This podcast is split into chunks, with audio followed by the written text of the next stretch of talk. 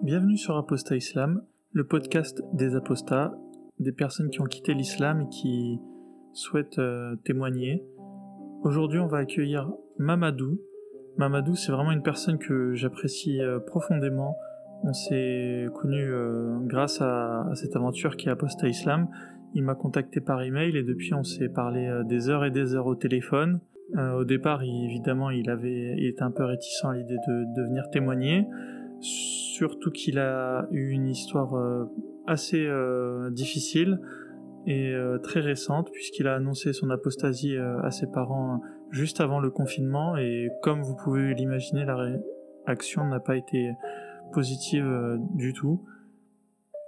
Donc Mamadou va, va nous raconter ici son histoire. C'est vraiment l'histoire classique comme moi en tout cas je, je me l'imagine d'un jeune, euh, donc lui est d'origine ivoirienne, euh, qui a grandi en cité en France et euh, qui a découvert que l'islam était finalement faux. Donc il va nous raconter, il va nous raconter sa vie. Mamadou, ce qui est vraiment bien avec lui, moi, ce que j'apprécie cette personne, c'est qu'il est vraiment cultivé, intelligent et euh, vous allez pouvoir voir euh, sa, présentation elle est, elle est assez longue parce qu'il a vraiment il avait des choses à dire. Et ensuite évidemment euh, comme moi j'étais vraiment à l'aise avec lui il y a eu une grande discussion qui s'est qui s'est ensuite enclenchée. Et, et, vraiment voilà je à Mamadou je tiens je tiens vraiment à le dire je le considère vraiment comme un ami. Et je suis vraiment je suis vraiment en total accord avec avec sa manière de penser.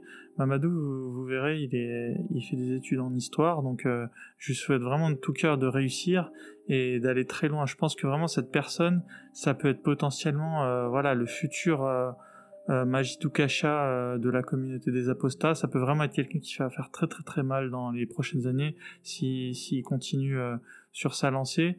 Et euh, vous allez voir, je vous invite vraiment à, à aller cette fois-ci dans la présentation euh, du podcast et je vais, je vais vous copier le, le long message qu'il m'avait transféré. Il a vraiment une belle plume, Mamadou. Donc allez dans la présentation du podcast et lisez son, son, son parcours. C'est vraiment, euh, c'est vraiment bien écrit et, euh, et ce serait vraiment dommage cette fois-ci de, de, passer à côté. Mamadou ensuite a, a rédigé un long message sur ses conseils de lecture. Vous allez voir, voilà, vraiment c'est une personne vraiment cultivée et intéressante à lire. Donc euh, là, vraiment, j'insiste beaucoup sur ça. Allez dans la présentation du podcast pour euh, pour euh, voilà pour lire tout ça. Et vraiment, je vous invite à, à me à m'envoyer un message sur apostaislam.gmail.com, contactez-moi et venez témoigner sur les ondes, ou alors simplement venez échanger avec moi, voilà, venez me dire ce que vous avez pensé des podcasts. C'est vrai qu'ils sont de plus en plus longs, euh, la logique euh, voudrait que je fasse des formats plus courts, mais malheureusement, euh, enfin, j'ai peut-être tort, mais vraiment j'insiste sur le fait que pour découvrir une personne, il faut prendre le temps. Voilà, on est, je sais qu'on est un peu dans une société de l'instantanéité, voilà, de Snapchat, des choses qui vont très vite, mais je trouve que voilà, pour comprendre le, le parcours d'une personne, vraiment découvrir sa personnalité, il, faut prendre le temps et, évidemment le format de podcast le permet. Il y a, moi, il y a une petite astuce que je vous, je vous donne. Vous pouvez aussi accélérer un petit peu la, la, vitesse de lecture de votre podcast. Normalement, la plupart des logiciels le permettent et euh, c'est pas vraiment dérangeant. Voilà, quand vous, quand vous multipliez par 50% euh, la vitesse, euh, honnêtement, franchement, on comprend bien euh, ce qui se dit. Donc c'est voilà, c'est une petite astuce. Ça peut réduire le temps, le temps, voilà, de manière conséquente. Surtout que mes podcasts sont assez longs et je m'en excuse. Après, vous pouvez évidemment les écouter en plusieurs fois. Voilà. Et à présent, place à l'interview. Bienvenue sur Apostat Islam. Aujourd'hui, on accueille euh, Mamadou, qui a été une des premières personnes à m'avoir contacté par euh, email. Mamadou est un jeune homme euh, dont les parents sont d'origine ivoirienne. Il fait des études en histoire et c'est avec un grand plaisir que je l'accueille aujourd'hui pour qu'il puisse nous raconter l'histoire de sa vie et comment il en est venu à l'apostasie. Mamadou, c'est à toi. Salut Momo, comment tu vas? Ça va. Voilà. Bah écoute, euh, la présentation est très bonne. Moi c'est Mamadou. Voilà, j'ai, euh, voilà, je, suis en apostat depuis mes 24 ans. Voilà, j'ai, euh, j'appartiens à une famille de confession musulmane qui qui est de tradition mandingue et j'ai j'ai toujours eu des, des, questions existentielles sur sur la religion, sur l'existence. Je, je, me demandais toujours quel était le sens de la vie. Je me demandais si euh, avant notre naissance on avait été euh, euh, sous la forme du voilà d'un autre corps, c'est-à-dire qu'on avait vécu une autre existence avant de renaître plusieurs générations plus tard avec une autre vie, je, me posais des questions. Je me demandais si si on avait été le néant ou si on avait. Je, je, croyais en la réincarnation. Je me posais pas mal de questions comme ça. Je me demandais à quel moment euh, on va pouvoir euh, avoir accès, tu vois, aux personnes qu'on avait euh, l'habitude de, de, de, voir au quotidien, pour, pour lesquelles on avait de la sympathie, comme, comme, comme nos grands-parents. Moi, j'ai perdu mes grands-parents assez, assez jeunes, hein, les, les, les, quatre. Je me demandais à quel moment j'allais pouvoir les retrouver, comment c'était le paradis, à quoi ressemblait le divin. Moi, souvent, je le représentais comme, comme le Père Noël. Donc, c'était assez, c'était assez marrant. Et euh, je me demandais à quoi ressemblait l'enfer, parce que souvent dans la religion, on nous, on nous parle d'enfer éternel, les, les, flammes de l'enfer éternel. Et je me demandais si euh, l'enfer, ça ressemblait à un espèce de magma géant dans, dans lesquels les corps brûlent sans répit. J'avais pas mal de, de, questions comme ça, et ça arrivait assez tôt, dans la préadolescence, et je pense que ça s'est accentué euh, euh progressivement jusqu'à jusqu'au début de ma majorité. C'est le moment où euh, j'ai commencé à, à partir de chez mes parents, et là, les questions, elles se sont beaucoup plus beaucoup plus euh, prononcé. Donc euh, moi je me considère comme euh, voilà, je, je, me considérais en fait comme un musulman avec une foi extrêmement fragile parce que j'essaie, tu vois, de voilà, je, je me posais, j'essayais de, de, me convaincre en fait que Dieu, que l'islam c'était une religion parfaite, mais en même temps je pouvais pas m'empêcher en fait de, de trouver qu'il y avait euh, pas mal d'aspects incohérents en fait dans la religion, pas mal de contradictions. Je, et j'avais pas forcément les réponses en fait à ces, à ces interrogations que j'avais en tête. J'essayais de les contrôler, de les réfréner, mais c'était assez compliqué parce qu'on voilà parce que euh, on a des discours tu vois autour de nous qui, euh, qui nous culpabilisent un peu sur voilà sur sur le sur au niveau de, de, de la croyance quoi. On nous dit que si tu crois pas en Dieu euh, euh, voilà tu tu vas aller en enfer si tu fais pas tes prières euh, voilà c'est pas bon c'est les prières en fait c'est un peu des c'est c'est un peu des c'est des espèces de récompenses pour pour créer les conditions favorables pour aller au paradis quoi. Donc c'était c'était assez un, un, peu compliqué je me sens je me sentais un petit peu seul un petit peu isolé par rapport à par rapport à mes, mes, interrogations et les doutes que je, peux, que je pouvais avoir en tête. Et voilà, j'ai voilà, j'ai grandi dans un, dans un environnement où, euh, on n'apprend jamais en fait à, interroger en fait euh, ce qui euh, ce qui produit la croyance. En fait, c'est quoi le, qu'est-ce qui sur quoi repose la croyance en fait? Qu'est-ce qui voilà qu'est-ce qui fait qu'on croit au quotidien? Sur quoi ça repose On n'avait jamais autour de moi des, interrogations comme ça. C'était voilà, il fallait il fallait croire, se conformer à un certain nombre de, règles, de rites, sans, sans jamais rien remettre en cause. Il faut, il faut croire, voilà. Il faut croire que Dieu est bon. Il faut croire que, euh, voilà, il faut croire que Dieu est miséricordieux, alors que ce même Dieu, il menace d'enfer quand tu ne l'aimes pas, quand tu le crains. Voilà ce que je trouve paradoxal. Voilà, il, faut se conformer à ça, en fait. Moi, je trouve, je trouvais ça tellement incohérent parce que pour moi, l'amour, en fait, c'est un, c'est c'est, c'est pas une démarche contrainte, en fait. C'est quelque chose de, de sincère c'est pas je t'aime à condition que tu me crains et que tu m'obéisses. Et le rapport avec euh, notre islamité, elle était plutôt, euh, c'était plutôt un rapport de, de contrainte que, voilà, c'est, en fait, souvent c'est comme ça hein, dans, dans, dans, les familles de tradition musulmane. On est, euh, voilà, on est conditionné en fait à, à, à, craindre Dieu en pensant que, à craindre Dieu, à, à penser que tous les tous les règles en fait qu'il a descendues pour nous euh, vont nous permettre en fait de, de, gagner sa respectabilité, son salut. Les personnes qui, euh, qui décident de désobéir à, ce, à ces règles-là sont perçues comme des transgressifs qui doivent, qui doivent être châtiés. Voilà, c'est toujours ces discours-là. C'est difficile de contrer ces, ces discours-là quand, euh, quand tu es minoritaire en fait à penser ce que tu penses. Moi, j'avais euh, un rapport un peu paradoxal à, avec euh, avec l'islam. C'est-à-dire que j'aimais bien le, la revendication euh, musulman, tu vois, j'aimais bien me revendiquer musulman, j'aimais bien euh, voilà parce que ça me donnait, tu vois, le sentiment d'appartenir à un groupe, d'appartenir à une communauté destin. Et parce que voilà, le fait de grandir, tu vois, dans moi j'ai grandi en banlieue, tu vois, en, en, banlieue parisienne, et euh, avec tu vois l'imagerie euh, des grandes tours HLM, etc. Voilà, tout ce que voilà, tout ce qu'on connaît là-dessus. Et il y a, y, a, y a, pas mal de familles de, de confession musulmane dans, dans ce genre de, milieu, dans ce genre d'ambiance.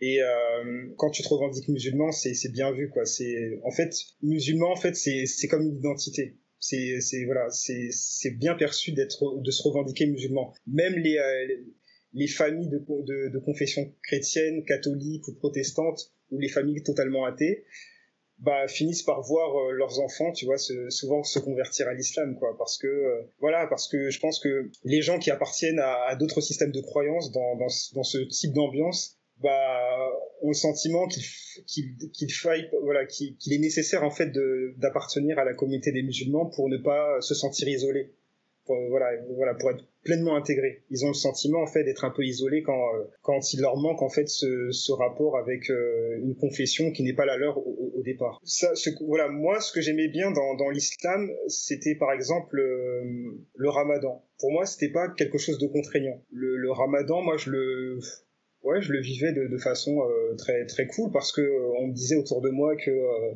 ça permettait de voilà de laver les péchés qu'on avait commis toute la, toute, toute l'année, ça permettait de voilà de, de laver voilà je sais pas on me disait plein de choses comme ça. C'est, ça permettait de, de, de gagner des, des, des points voilà des, des, des, points pour le paradis plein de choses comme ça quoi.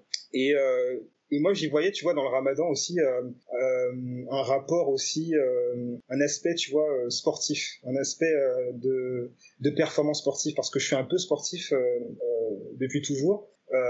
quand j'étais adolescent, je faisais de l'athlétisme. Et voilà parce que voilà, il y avait j'avais un professeur de PS au collège qui avait repéré chez moi des aptitudes pour pour le sprint et l'endurance. Et du coup, il en avait parlé à mes parents et euh, il, voilà, pour, pour, il avait dit à mes parents, il, avait demandé à mes parents si euh, il avait la possibilité de m'autoriser à, euh, à m'entraîner le, le week-end pour me faire participer à des petites compétitions locales et, et régionales. Et du coup, dans la démarche du, du Ramadan, j'y voyais euh, un aspect euh, performance sportif, parce que le fait de, ne pas manger ni boire pendant toute la journée jusqu'au coucher du soleil, euh, pour moi c'était euh, c'était presque une performance sportive quoi. Donc j'y mettais un peu de, une dimension comme ça euh, là-dedans. En plus du côté ça va permettre de, de, laver tes péchés, de laver les péchés que tu as commis toute l'année parce que voilà. de toute façon ça c'est rassurant, c'est confortant de se dire que voilà de que sur un mois tu vas pouvoir effacer l'ardoise que sur tous les péchés que tu as commis toute l'année quoi. Voilà. Et euh, voilà c'est et puis euh, ce qui est ce qui est encore plus intéressant c'est que t'as as les gens autour de toi qui te disent ouais t'es un bon euh, c'est bien t'es fort euh, euh, t'as fait quelque chose de, noble etc t'es courageux euh, c'est bien tu veux tu t'es en train de gagner t'es en train de créer des conditions pour pour ton pour ton salut. Donc c'est rassurant et ça ça donne ça ça participe à, à, à, satisfaire un peu ton ego quoi c'est voilà ça c'est, ça fait du bien au moral. Et euh, à côté de ça, ce que je n'appréciais pas dans, dans l'islam, c'était, euh, c'était vraiment la prière. Quoi. La, prière, pour le coup, c'était, euh, c'était un dur labeur. C'était, euh, c'était quelque chose d'extrêmement contraignant. C'était, c'était extrêmement difficile pour moi de d'entendre systématiquement mon, mon, père me convoquer, mes frères et moi, tu vois, euh, aller faire les ablutions pour venir se poser sur un tapis de prière, faire exécuter euh, une chorégraphie collective euh, qui pour moi n'avait pas n'avait pas de sens quoi. Euh, je me demandais toujours pourquoi faire autant de prières voilà pour remercier Dieu. Pourquoi ne pas faire une seule prière pour le remercier? Pourquoi autant de prières quoi? Et puis et puis ça prenait pas mal de temps sur le quotidien. Ça, moi j'aimais bien, euh, voilà, j'aimais ça, ça, ça grignotait un peu de temps sur mes, mes moments de divertissement. Quand j'étais ado, j'aimais bien jouer avec mon frère euh, à la console, à la play. J'aimais bien regarder des séries, des films. Et euh, c'est vrai que quand mon père nous appelait pour pour venir exécuter la prière, c'était c'était quelque chose de pénible, d'éprouvant quoi. Moi je le, moi en tout cas je le vivais comme ça. Et pendant qu'il menait la prière, parce que c'était des prières collectives comme comme je te le disais, moi j'avais le temps de faire le tour du monde quoi. Je pensais à plein de choses. Je, pensais à, énormément de choses. Je pensais euh, je pensais à ma meuf du moment. Je pensais euh, je pensais à mes potes à nos délires etc je pensais à mes vacances. Mais j'étais pas du tout dedans quoi. C'était quelque chose vraiment de très difficile. Moi j'ai jamais eu un j'ai le souvenir vraiment que j'ai jamais eu un rapport un rapport plaisir avec la prière. C'était euh, c'était très difficile pour moi. Ce que j'aimais bien dans l'islam c'est la revendication de l'islamité et le ramadan. Autrement il y avait pas mal de choses que, que je trouvais euh, voilà que qui, qui ne m'allaient pas en fait qui ne me convenaient pas que je trouvais extrêmement oppressantes quoi. Donc euh, ouais c'est ça a été ça a été ça a été difficile. Ça a été ça a été difficile jusqu'à jusqu'à mon départ de chez mes parents euh, vers 21 22 ans où là j'ai eu des interrogations un peu plus poussées sur voilà sur ouais sur sur sur le sur les incohérences que j'avais commencé à à amorcer voilà sur les, les incohérences que je commençais à, à avoir, tu vois, en tête, mais que j'ai essayé de, de, contrôler, de pas trop prolonger, quoi. Là, quand je suis parti de chez mes parents, vu que j'étais plus, euh, j'étais plus totalement dans cette, dans cette ambiance euh, où euh, le quotidien est très, est très régi par l'islam. L'islam est, est, est, très présent dans, dans les vocabulaires, dans les attitudes, dans le comportement, et c'était, voilà, c'était vraiment très difficile. Quand je suis parti de chez mes parents, là, je, voilà, je, je, me suis un peu plus détendu. Je suis pas devenu apostat tout de suite. Ça arrivait vraiment euh, vers mes 24 ans. Mais euh, je, je, commençais à être de moins en moins pratiquant. Et j'ai, voilà, voilà, pour revenir un petit peu sur, sur, ma, sur mon expérience de vie quand j'étais chez mes parents, euh, mon père, c'était quelqu'un qui, euh, qui nous fliquait énormément sur, sur, voilà, au niveau de la prière, etc. Et euh, quand il est, dès qu'il était absent, en fait, je, je me relâchais quoi, à ce niveau-là ça pouvait m'arriver facilement de, de, ne pas exécuter une prière euh, ou deux dans, dans, la journée que je rattrapais pas forcément. Je me disais, de toute façon, euh, euh j'ai le temps de, voilà, de toute façon, Dieu est miséricordieux, c'est ce qu'on m'apprend, euh, c'est ce qu'on m'enseigne tous les jours. Et demain est un autre jour. tu vois, j'ai essayé de me rassurer avec ma conscience là-dessus. Demain est un autre jour et je serai beaucoup plus, beaucoup plus assidu dans ma pratique de la salade. De toute façon, voilà. Quand on est musulman, on aime bien de toute façon se rassurer avec sa conscience. Voilà, on a, on, on a, on, voilà, on a un rapport euh, quasi schizophrénique avec notre islamité, mais bon, voilà, on, est, voilà, on est conditionné, je sais pas, on est conditionné à, avoir des contradictions permanentes. Quand euh, j'ai commencé à, je pense que ma, sortie progressive de, l'islam, euh, elle, a commencé à, s'amorcer à partir de, des attentats de l'hypercachère et de Charlie Hebdo. Ça, c'est quelque chose qui m'a énormément marqué. Je l'ai, euh, je l'ai très, très, euh, voilà, je l'ai vécu vraiment comme un traumatisme. Parce que j'ai, j'avais de la famille qui, euh, qui vivait dans la capitale, sur la rue Bichat. Là où il y a eu des attentats, voilà, c'est quelque chose qui m'a beaucoup marqué. Je comprenais pas en fait que des gens, des meurtriers, se revendiquent de la même religion que moi. J'avais un rapport, tu vois, schizophrénique avec l'islam, mais je comprenais pas non plus que des gens se, voilà, commettre des, assassinats aussi meurtriers, euh, voilà, où tu vois euh, dans les chaînes d'information continue, euh, voilà, des, des, des scènes qui sont dignes de, d'un carnage qu'on pourrait, qu'on pourrait voir en Syrie. Je me, je comprenais pas en fait. Je, à la fois dans les médias, dans les discours de, que j'entendais dans les médias, on disait que j'entendais des discours très critiques sur l'islam, des gens qui étaient, voilà, qui, voilà, qui condamnaient un petit peu l'islam, voilà, en tout cas qui avait des, propos pas forcément bienveillants avec l'islam. Et d'un autre côté, j'entendais toujours des discours euh, frénétiques de, de convaincus d'islam, les, voilà, les, euh, défenseurs chroniques de l'islam et les musulmans eux-mêmes qui disent que l'islam c'est une religion de paix, d'amour et de tolérance. Et moi, je, je, savais pas comment me situer par rapport à tout ça. Je savais pas euh, qui croire, qu'est-ce qui était vrai là-dedans, qu'est-ce qui était faux. Et c'est à partir de là que j'ai commencé en fait à à, à, pousser en fait mes, euh, mes interrogations. C'est à partir de cette actualité-là, cette actualité dramatique, que j'ai commencé à, à, à, creuser mes recherches pour, pour mieux comprendre les origines de l'islam, mais euh, d'un point de vue, voilà, par rapport à l'actualité. Et euh, voilà, et, et plus j'en apprenais, plus ça me faisait sortir en douceur de l'islam. C'est voilà, j'ai appris des, des choses que j'ignorais totalement parce que moi j'avais un islam euh, de façade, de, de, tradition, de voilà, de un islam en fait de, de suiveur en fait. Je suis voilà, je suis musulman parce que je suis né euh, d'une famille musulmane et puis c'est tout. Je crois euh, je crois en la parole de mon père en fait. Je, me contentais de, suivre en fait ce que mon père m'a enseigné, même s'il m'a pas tout enseigné, alors qu'il en, savait beaucoup. Peut-être qu'il me cachait des choses pour ne pas voilà pour ne pas que ça me, ça me fasse peur, voilà pour ne pas que je je, je rejette, euh, j'ai un rejet en fait de, de, la, de, la, de sa religion. Donc du coup, voilà, c'est c'est cette actualité-là en fait qui m'a poussé en tout cas à, à produire des recherches euh, sur euh, des sources, à partir des sources euh, externes de l'islam, mais qui parlaient d'islam. Et petit à petit, j'ai commencé à, avancer, en tout cas, j'ai commencé à avancer progressivement sur des sources internes à l'islam, voilà, le Coran, les hadiths, les tafsirs, euh, les chroniques, euh, voilà, plein d'autres chroniques, et puis les, euh, la, la de, de, gens comme Ibn, Ibn, Ibn Isra, Ibn Isham, voilà, tout ça. Donc c'est comme ça que j'ai commencé à, à, mieux comprendre en tout cas les origines de, de, de l'islam et, et j'ai et à trouver des réponses en fait sur euh, ce qui rend possible en fait le djihad en islam. Parce que ces personnes-là elles se réclamaient de l'islam. Voilà pour moi c'était pas c'était pas complètement par hasard. Il y a forcément quelque chose il y a forcément un, moteur dans l'islam euh, qui produit en fait ces phénomènes-là j'entendais toujours dans les médias, tu vois, des, euh, des gens en plein, en fait, à toujours trouver des explications sociales, économiques, géopolitiques, toujours des explications extérieures à l'islam. Et moi, j'avais besoin d'avoir des explications internes à l'islam, et j'en avais pas forcément j'entendais des, euh, des, des soi-disant spécialistes qui intervenaient sans forcément dire les choses. Parce que peut-être qu'ils l'ignoraient ou peut-être qu'ils avaient peur euh, d'être traités d'islamophobes, vous faites des amalgames, etc.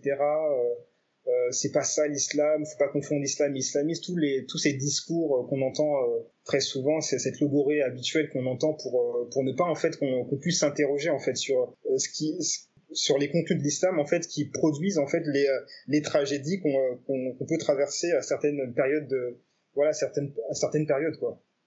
Moi j'avais besoin en tout cas d'avoir des réponses et je les trouvais pas forcément je les trouvais pas forcément à travers les, les discours que j'entendais. C'est pour ça que j'ai fait euh, ce travail de recherche pour pour justement avoir les réponses des réponses concrètes et des réponses solides qui, qui soient complètement détachées des discours systématiques simplistes mécaniques des défenseurs chroniques et des, euh, et des musulmans qui, euh, qui ont euh, un rapport angélique avec l'islam. Voilà, moi j'avais besoin de, de, mieux comprendre en fait ce qui, ce qui produit ça. Et petit à petit, je l'ai mieux compris et, euh, et euh, ça, ça a participé à me faire sortir en douceur de l'islam.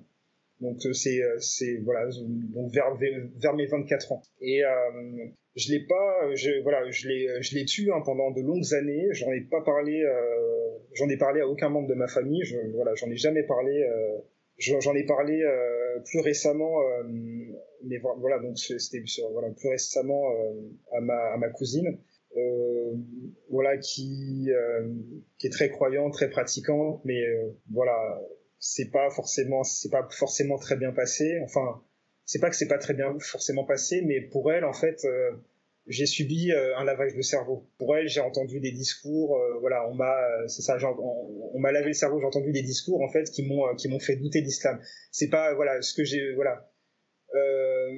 L'islam en fait que j'ai pu décrire en fait c'est pas l'islam qu'on lui a appris. Je suis pas allé trop loin en fait dans dans dans ma critique de l'islam, mais je lui ai fait comprendre que voilà c'était plus du tout mon truc et j'y croyais plus. Elle a dit, elle m'a elle m'a elle m'a répondu quand je lui ai dit ça qu'il fallait que je le garde pour moi parce que je connaissais très bien euh, nos parents. Euh, ses parents, euh, ses parents sont, sont, les mêmes que les miens. Euh, voilà, elle m'a fait comprendre que ça passerait jamais si j'en parlais. Donc de le garder pour moi, voilà, tu sais très bien que ça va, ça va, ça va limite déclencher la troisième guerre mondiale si tu en parles. Donc garde-le pour toi. Un peu, voilà, tes-le, fais tes prières hypocritement s'il le faut, voilà. Mais vraiment garde-le pour toi. Ça passera jamais. Tu, connais nos parents c'est euh, voilà, ils viennent du bled, ils ont ils ont leur mentalité, ils sont pas de notre époque, ils sont d'une certaine génération. Garde-le pour toi, vraiment garde-le pour toi. Ton père, tu voilà, tu sais en plus l'importance qu'il a dans la famille, euh, ça passera jamais quoi.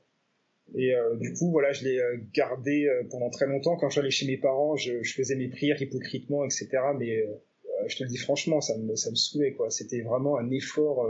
J'ai l'impression de faire un effort surhumain. Pourtant, je suis sportif. Hein, j'ai pas du, j'ai pas, j'ai pas j'ai pas de mal à, à, faire des chorégraphies à voilà à bouger dans tous les sens etc euh, faire du sprint c'est euh, faut avoir du cardio faut avoir de l'énergie quoi donc euh, c'est pas c'est pas un problème mais c'est en fait c'est euh, pour moi c'est la démarche en fait ça n'a pas beaucoup de sens c'est voilà je et voilà plus récemment ça s'est passé un petit peu avant la la déclaration de Macron pour le pour le confinement généralisé euh, j'ai reçu euh, un appel de, de, mon père pour, euh, voilà, comme très souvent, pour, pour me faire un sermon sur l'islam, etc. Voilà, ne n'oublie pas mon fils, hein, fais tes prières, n'oublie pas de, de faire des, de, de la médiation, n'oublie pas de faire des invocations divines, etc.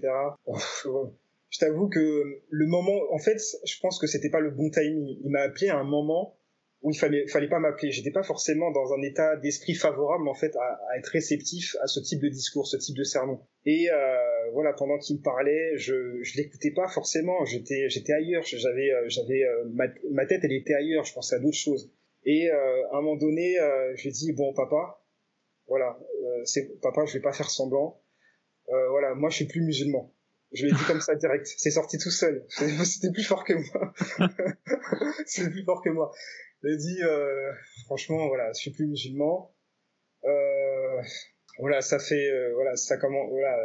Et après, il m'a dit, il a, bon, tu connais, hein, tu connais un peu les Renois. Ils aiment bien faire des onomatopées. Ah, et, oh, ah. il a fait, il a sorti pas un truc comme ça. Et, il a, et dans sa langue, il m'a sorti, mais qu'est-ce qui m'arrive? Dieu, pourquoi tu me fais ça? Pourquoi tu me punis? Et dit, euh, voilà, c'est voilà, je suis plus, je suis plus musulman, quoi, et euh, ça changera pas. Il a dit, ah non, ah vraiment. Il était choqué. Il a dit, euh, il a répété encore une fois, mais qu'est-ce qui m'arrive? Je lui ai dit, voilà, moi c'est, je fais plus la prière, voilà, je, fais plus la prière, je voilà, je fais plus la prière, donc c'est pas la peine de continuer. Je lui ai dit cash. Hein. Je lui parle pas comme ça, mon père. Mon père, il nous a, il nous a toujours à, à, à à ce qu'on le craigne. Mais là, je suis sorti de mon corps. Je, parle jamais comme ça à mon père, mais là, c'était plus fort que moi. Limite, en fait, euh, quand il euh, quand il me parlait, euh, j'avais envie que ça s'arrête, en fait. Et je pense que quand je lui ai balancé ça, c'était comme un voilà, c'était comme un soulagement. C'était comme une façon de lui dire laisse-moi tranquille. Et lui, je pense que quand je lui ai, voilà et, euh, et je pense que voilà d'habitude, moi je m'attendais à ce qu'il à, à ce qu'il s'énerve en fait quand je lui ai balancé ça mais il est resté vraiment très calme. Vraiment, c'était une réaction euh, très inattendue. Mon père, c'est quelqu'un, euh, voilà, euh, il s'énervait, voilà, quand il s'énervait, il s'énervait vraiment, et parfois, et parfois plus que ça, plus que s'énerver, quoi. Il nous a vraiment appris à ce qu'on le craigne, que ce soit ma mère, mes frères et sœurs. C'était, voilà, c'était, c'était le patron, c'était le boss, il nous, fait, il nous faisait comprendre. Mais là, le fait que je lui balance ça, je pense qu'il s'y était pas préparé, il s'y attendait pas du tout, il a, il a été choqué, et il a pas su quoi dire, quoi il m'a dit euh, mais mon fils moi je moi je t'aime et dans ma tête je me disais mais oh, mais papa ça ça a aucun rapport. Mmh. euh, ça a vraiment aucun rapport. Parce que je pense que lui il l'a compris comme comme si je lui disais euh, moi je t'aime pas. Mmh. la preuve je te trahis en en reniant la en, en reniant ta religion. En plus c'est quand même comme je t'avais je t'avais expliqué quelqu'un qui est, qui est assez respecté dans ma famille élargie c'est pas c'est pas vraiment c'est pas vraiment moi je le considère pas vraiment comme un imam mais il a un petit peu ce rôle là dans, dans cette dans ma famille. Il a un peu cette place là il est hyper respecté et euh, il, voilà il connaît très bien. Il voilà il connaît le, Coran par cœur. Il n'arrête pas voilà il le lit tous les jours. Euh, voilà il a plein de livres de, de, la tradition islamique dans, dans, la pièce qu'il a qu'il a qu'il a confectionné chez lui en, en salle de prière. Donc c'est quelqu'un qui est qui, qui, est très à fond là-dedans, quoi. Et, euh, ça, ça l'a vraiment choqué. Je, pense qu'il a dû en faire des cauchemars, mais euh, miskin, quoi, le pauvre, comme on dit. Mais, euh, mais euh, voilà, c'était plus fort que moi. C'est sorti tout seul. Et euh, je lui ai répété une fois de plus que ça changera pas. Il m'a dit d'accord, mais euh, je sais très bien que ça, qu'il a pas compris. Je sais très bien que, je sais très bien que c'est quelque chose de, de difficile pour, ça a été quelque chose de compliqué à entendre pour lui et qu'il l'a vécu comme une trahison. D'ailleurs, voilà, depuis, ça s'est passé, euh, je crois, voilà, ça s'est passé quand même il y a près de quatre mois. Et depuis, j'ai pas reçu d'appel de sa part, alors qu'il c'était quelqu'un qui m'appelait pratiquement tous les jours pour me faire des, pour me faire des sermons. Mais ce jour-là, en fait, j'étais pas forcément luné pour être réceptif à ces sermons. Du coup, je, voilà, du coup, euh, voilà, du coup, voilà, j'ai dû le, le, balancer. Mais, mais je pense que tôt ou tard, ce serait sorti parce que ça faisait quand même quelques mois que je me disais à chaque fois que j'allais chez mes parents, je me disais euh, il faut que je leur dise quand même que je ne suis plus musulman, que je ne fais plus la prière, que je ne crois plus en leur Dieu. Mais euh, ouais, à chaque fois je me disais mais il faut que je leur dise. Je, moi je comptais le, le dire je comptais le dire un jour ou l'autre, mais en face à face. un peu un peu kamikaze mais mais j'avais pas prévu que ça se passe comme ça sur le moment et puis je m'attendais pas du tout à ce, ce qu'il m'appelle surtout qu'on s'était vu la journée quoi il m'appelle voilà et en rentrant chez moi il m'appelle alors que on s'est vu la journée euh, pourquoi tu m'appelles? Laisse-moi tranquille, tu m'étouffes. Et moi, comme il m'oppressait, il m'appelait tous les jours pour me faire des prêches, du, sermon. Là, voilà, j'ai dû balancer ça pour pour avoir la paix en fait, pour être tranquille. Et euh, il m'appelle plus. Je trouve ça bon, je trouve ça dommage qu'on en soit là. Et euh, voilà, je, sais que quelques jours plus tard, même le lendemain que je, que je lui ai balancé ça, j'ai reçu un appel de ma mère, mais euh, j'ai pas répondu, euh, pour être honnête avec toi. Parce que euh, ma mère, elle aurait, je sais que ma, je connais d'avance le discours de ma mère et euh, elle serait pas forcément allée à, à l'encontre du discours de mon père. elle aurait simplement dit, tu connais ton père, etc.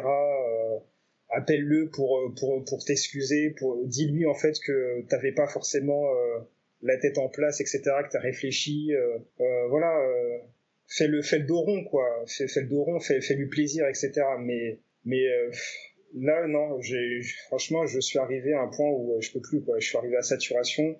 La dernière fois que je suis passé chez eux faire la prière collective, j'avais pas envie, j'avais pas envie, mais c'était voilà, j'avais pas du tout envie, je voilà, j'en pouvais plus. Donc euh, de toute façon, tôt ou tard, ce serait sorti. Et euh, voilà, depuis, voilà, on se, on se parle plus du tout. J'ai plus de nouvelles d'eux. Je trouve ça triste, mais euh, c'est comme ça. Je pense que, je pense que tôt ou tard, ça va se régler. Voilà, mais euh, ça va être, ça va mettre un peu de temps. mais, euh, mais, euh, mais je me sens, je me sens bien. Je me sens plus serein. J'ai l'impression d'être libéré d'un point. Je, je me sens bien. Je me sens bien comme ça. J'ai pas besoin de ça en fait pour pour donner du sens à ma vie en fait. Je, je me sens bien comme ça.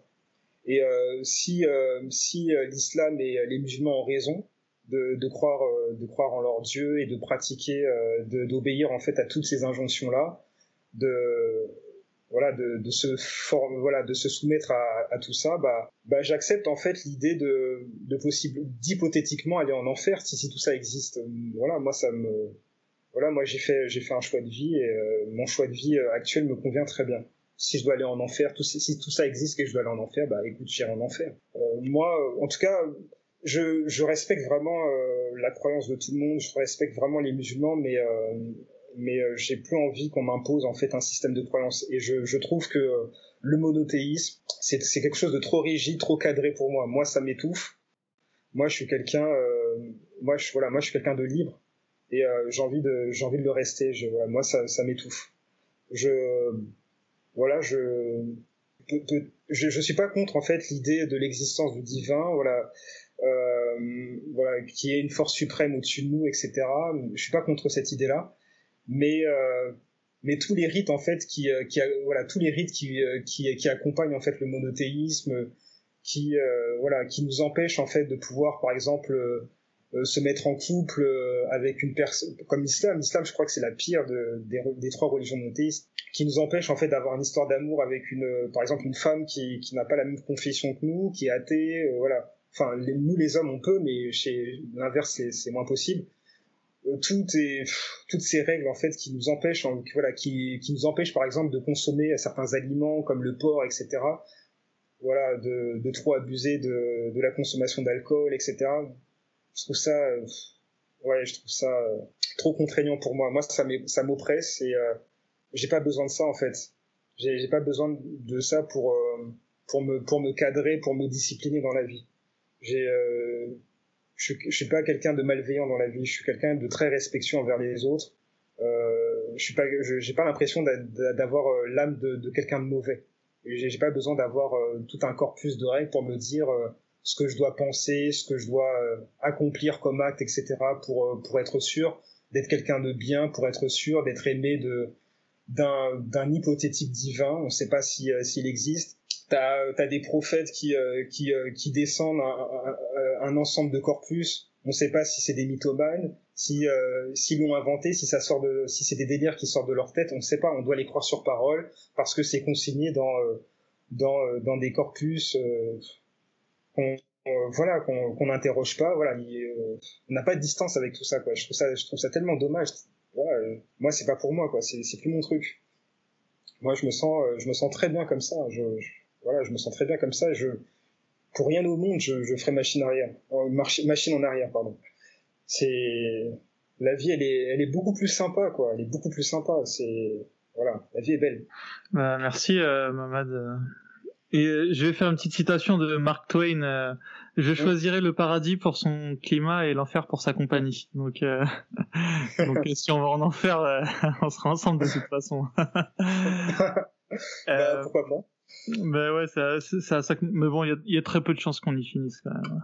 Ouais. Moi, pour, je, pour, voilà, pour finir, le, à la, moi, ce que j'aime, moi, c'est, je trouve ça dommage en fait euh, que, par exemple, pour pour nous, pour nous les les, les musulmans, euh, moi, moi qui étais musulman au départ, voilà, pour, mm. pour les musulmans noirs, les, les musulmans euh, subsahariens, mm. de d'avoir adhéré en fait à, à, un système en fait qui qui les rend moins libres parce qu'ils avaient les religions animistes qui qui sont beaucoup qui sont beaucoup moins contraignantes. Bah. L'animiste, l'animisme, c'est la sacralisation des des défunts, des morts, etc. On, les, on, leur prête une, force de protection à, partir de l'au-delà. voilà, on sacralise les animaux, on, euh, on, respecte la nature, etc. Il y a, et puis les rites sont plus festifs. On danse, voilà, on, euh, on fait des invocations, mais ça n'a rien à voir. Et puis il n'y a pas de notion d'enfer, il n'y a, y a pas de contraintes, etc. C'est beaucoup plus souple. Voilà, je, je dirais, voilà, je dirais pas jusqu'à euh, embrasser la religion de mes ancêtres, mais euh, je trouve quand même que mes ancêtres ont renoncé à, des religions tu vois qui étaient beaucoup plus souples pour embrasser euh, voilà un corpus beaucoup plus euh, totalitaire c'est dommage et surtout en ce qui concerne les miens moi j'appartiens à un groupe euh, ethnique de la Côte d'Ivoire qui s'est euh, qui s'est islamisé qu'à partir du XVIIIe siècle hmm. je sais qu'il y a des gens en Afrique de en Afrique subsaharienne qui ont commencé leur conversion dans le Moyen Âge central voilà je sais que c'est pour pour l'empire du Mali, ça c'était entre le 9e et euh, le on, non, ça c'est ouais, c'est l'empire du Ghana, c'était entre le 9e et le 11e siècle et pour l'empire du Mali, le, le Mandé, c'était entre le 13e et le 15e siècle.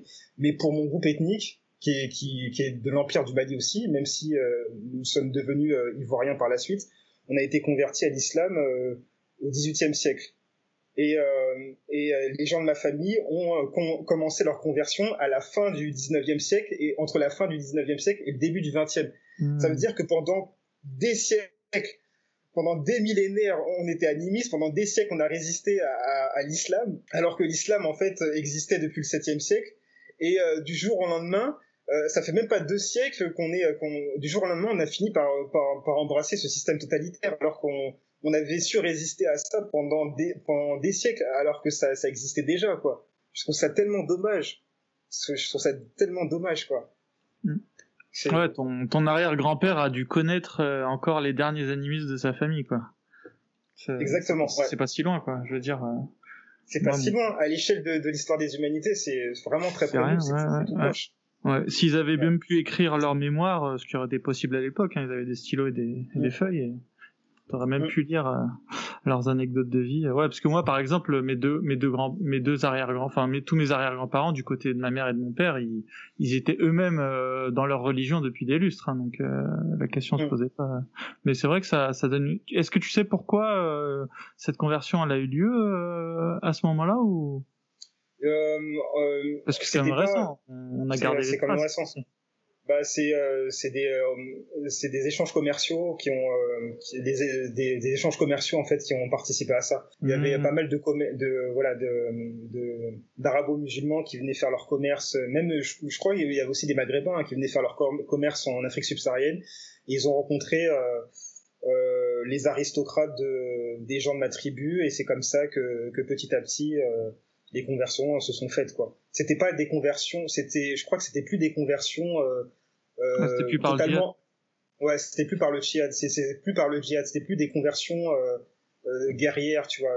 Mm. C'était c'était plus des, des, relations commerciales qui ont qui ont amené progressivement les, les gens de mes ancêtres à, à renoncer à, l'animisme pour pour embrasser l'islam. Oui, je vois. Oui, parce que j'imagine bien le scénario. T'as as des musulmans qui débarquent et forcément, si t'es noir et musulman, bah t'as plus de chances de décrocher des contrats avec eux et de faire mm. des ventes, quoi. Enfin, c'est insidieux, mais malheureusement, c'est ouais, c'est l'histoire de l'humanité. Hein. Mais de toute façon, c'est un peu la même manière. Euh, c'est ce qui s'est un peu produit aussi euh, en Indonésie et dans tout, enfin en Malaisie et toute euh, toute l'Asie du Sud-Est, hein, finalement. C'est aussi par les échanges commerciaux. Parce que voilà, ouais, les, les grands commerces. Enfin, j'imagine, hein, quand toi t'es dans ton village, même si t'es le chef respecté de ton village, quand tu vois débarquer une caravane entière de, de, de, marchands musulmans, ça, ça doit, ça doit, ça doit, ça doit impressionner quoi. Et puis après, forcément, tu, tu te lis d'amitié et forcément les musulmans ils sont très très persuasifs.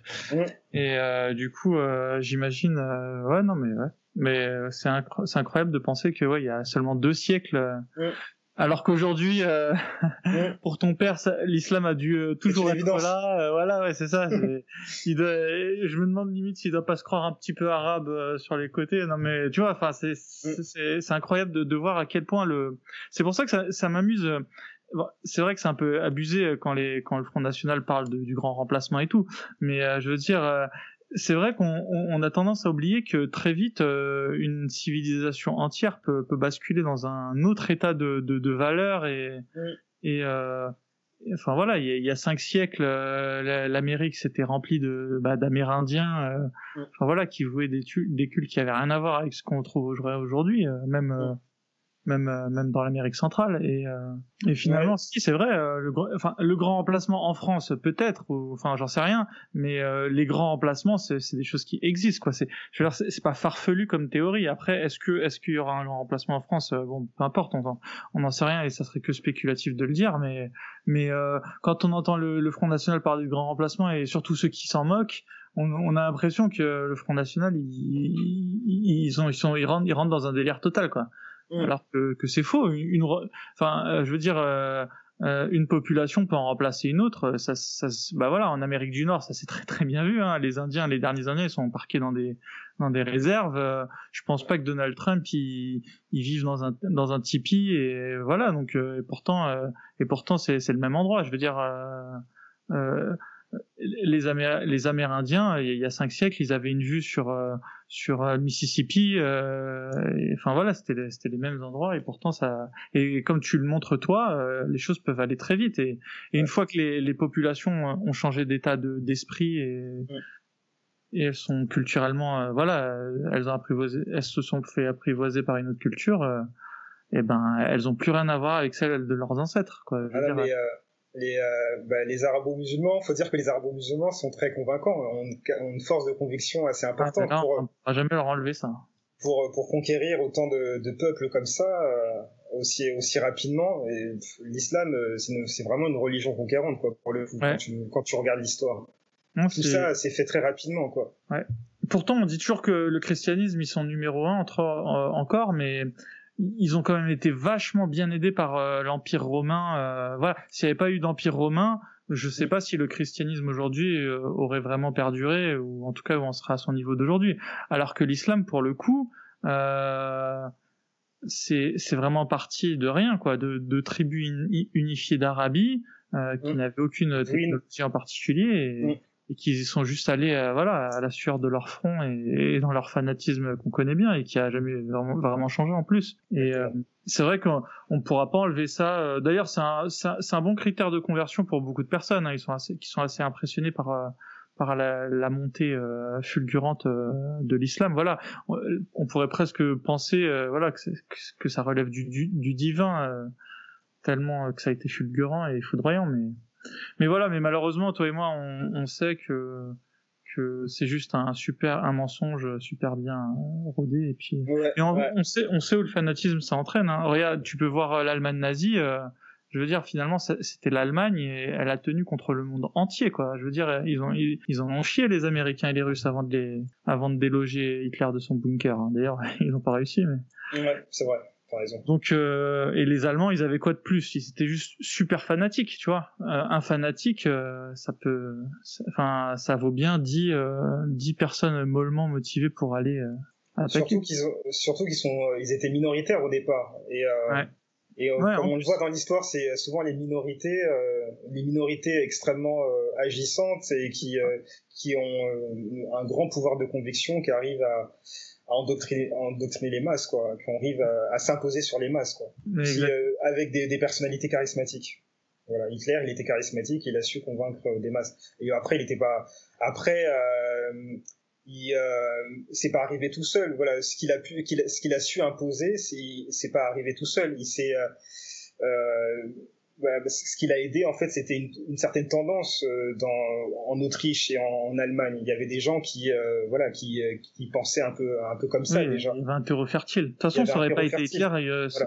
Je pense que ça aurait pu être pire même. Hein. Parce mm. que s'il n'y avait pas eu Hitler, l'eugénisme, le racisme, il était mm. institutionnalisé dans toute l'Europe. Donc, euh, et il faut pas oublier que avant, avant Vatican II, euh, les chrétiens pensaient encore que les juifs euh, avaient tué le Christ. Enfin, l'antisémitisme, il, venait de quelque part. Hein. Les, les, les, chrétiens, les chrétiens sont, sont historiquement antisémites. Hein. Il n'y a pas, il y a même pas à tergiverser sur la question. Donc, je pense que Hitler, Hitler, il a eu, il a eu une chance, c'est finalement, il a tout le discours haineux, il, on l'a un peu enfermé sur cet homme-là et il a un petit peu servi de, de totem à, à, et de repoussoir euh, aujourd'hui à toutes sortes de discours. Mais je me dis des fois, s'il n'avait pas existé, euh, le discours il aurait été plus dilué sur toutes les populations européennes et ça aurait peut-être été euh, plus terrible finalement quelque part, tu vois. Mm. là, le fait que voilà l'histoire se soit passée de cette manière, au moins ça nous a permis de, de mettre fin à l'antisémitisme, ce qui est une très bonne chose de mon point de vue. Enfin bref, en tout cas merci beaucoup Mamadou. Euh, on peut revenir. J'ai pris des petites notes, comme ça on peut revenir. Euh, ça m'a évité de te couper pendant ta ta, ta super euh, ta super euh, introduction. Ah, merci. alors j'avais j'avais des petites questions, mais ouais j'allais pas j'allais pas te couper. comme ça on va pouvoir en revenir. ta famille, du coup, elle est de tradition mandingue. Mandingue. ouais. Mandingue, ouais. Tu peux, tu peux nous dire ce que c'est euh... C'est euh, c'est euh, tout ce qui est euh, comment dire les mandingues, c'est des griots. C'est c'est des griots à l'origine, c'est-à-dire que on, on convoque tu vois les esprits avec avec des chants. Voilà, avec des chants. Voilà, c'est c'est la tradition. voilà, chanter. Voilà, on, on, on, convoque les esprits à travers à travers des chants quoi. Euh, les, voilà, nous protéger, etc. Et est-ce que ça a un petit peu transpiré sur euh, l'islamité euh, dans ta famille? Est-ce qu'il y a un peu, des... relation à l'islamité? Ouais. ouais, il y a quand même des résidus qui sont qui sont restés quand même. Enfin, c'est-à-dire qu'on essaie de, dans ma famille, on essaie de mélanger l'islam avec euh, ces, ces, traditions-là dans, dans, notre relation à l'islam, quoi. Du coup, on ne sait plus euh, qu'est-ce qui appartient à, la tradition, à l'origine, et qu'est-ce qui appartient à l'islam. Tout, ça, c'est mélangé, tout ça, c'est imbriqué, quoi. Du coup, tu penses qu'il y a quoi que vous faisiez chez vous et que, genre, euh, tu penses que je faisais pas chez, chez moi, par exemple, au Maroc? Euh, par exemple, euh, euh, il y a, je sais qu'il y a certains de ma famille qui euh, qui parlent à, à, certains de mes ancêtres, mes ancêtres, euh, voilà, de, la, hmm. voilà, de, de, de l'animisme. Mais ah, ça c'est complètement animiste, hein. Ouais. c'est sûr que tu le trouveras pas au Maroc. Ouais. D'accord. Donc vous faites quoi? Vous faites et genre là par exemple, au lieu que ça soit genre le le Là, genre, du coup, c'est un marabout qui, qui, qui parle avec. Euh... Parce que les marabouts, c'est quand même des musulmans ou ça dépend? Ouais, c'est, ouais, c'est, c'est, souvent c'est des musulmans les marabouts. Ouais. Et du coup, c'est genre vous convoquez un marabout et c'est lui qui va parler aux ancêtres dans ce cas-là. C'est ça. Ouais. D'accord. Ah, c'est c'est marrant. Ça fait vraiment euh, un syncrétisme entre euh, l'animiste et l'animisme et, et l'islam. L'islam. Ouais. On n'a pas du tout ça. Euh pas du tout ça au Maroc, encore moins en France, je pense que tu as pu le constater. Ben, je pense que les populations d'Asie du Sud-Est, à mon avis, euh, doivent avoir un syncrétisme aussi euh, à leur façon avec, ouais, avec mais c'est ça qui est, qui est intéressant. Moi, ça m'intéresse vachement l'islam euh, dans tout ce qui est syncrétisme, parce que c'est marrant, c'est là où tu vois... bah c'est et c'est là malheureusement aussi où tu vois qu'il y a un discours haineux dans l'islam, parce que malheureusement ce discours, il se retrouve, le discours du djihad, il se retrouve quelles que soient les, les cultures, quoi. Donc c'est bien que tu vois, si c'était juste les Tchétchènes qui étaient euh, djihadistes, euh, bah tu te dirais il y a, y a, un problème dans, dans je sais pas dans la culture slave et t'arriverais à l'isoler, tu vois. Mm. Mais euh, le fait qu'on le retrouve finalement dans toutes les cultures, voilà, t'as, t'as, aux Philippines, dans, dans l'île de Mindanao au sud, t'as as des séparatistes djihadistes. Enfin, je veux dire, alors que les, entre les Philippines et la Tchétchénie et, et le Maroc, enfin, je veux dire, c'est t'as fait le tour du monde, quoi, pratiquement. Exactement. et euh, pourtant, ils, ont, ils sont tous d'accord sur le fait qu'il faut aller euh, combattre euh, le mécréant et, puis, puis, et puis instaurer le califat, quoi. Ouais. ouais. Il n'y avait pas ça dans, dans l'animisme.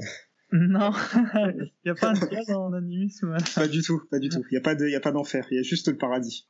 Et ouais, on, on, divise, on, on, divinise encore plus le, les, les ancêtres que, que Dieu. D'accord. Ouais. Et, est-ce que ton père, il, il divinise aussi euh, il, vous parlait des fois des ancêtres animistes euh, Non, il, y a, il, y a, juste des gens dans ma famille qui sont euh, qui sont un peu là-dedans, mais euh, mon père non. mon père non. Et il, par... et il en parle comment de ces gens-là? Euh, je crois qu'il les calcule pas trop. Il est pour pour pour lui c'est un peu des ouais c'est un peu des fous quoi. Non mais mon père il est il est que musulman quoi. Ouais ouais. ouais. le, son islamité en fait, elle a pris le pas en fait sur, bah en fait c'est c'est ses traditions. C'est ouais, c'est ces traditions spirituelles ancestraux, on va dire. Mm. Mm.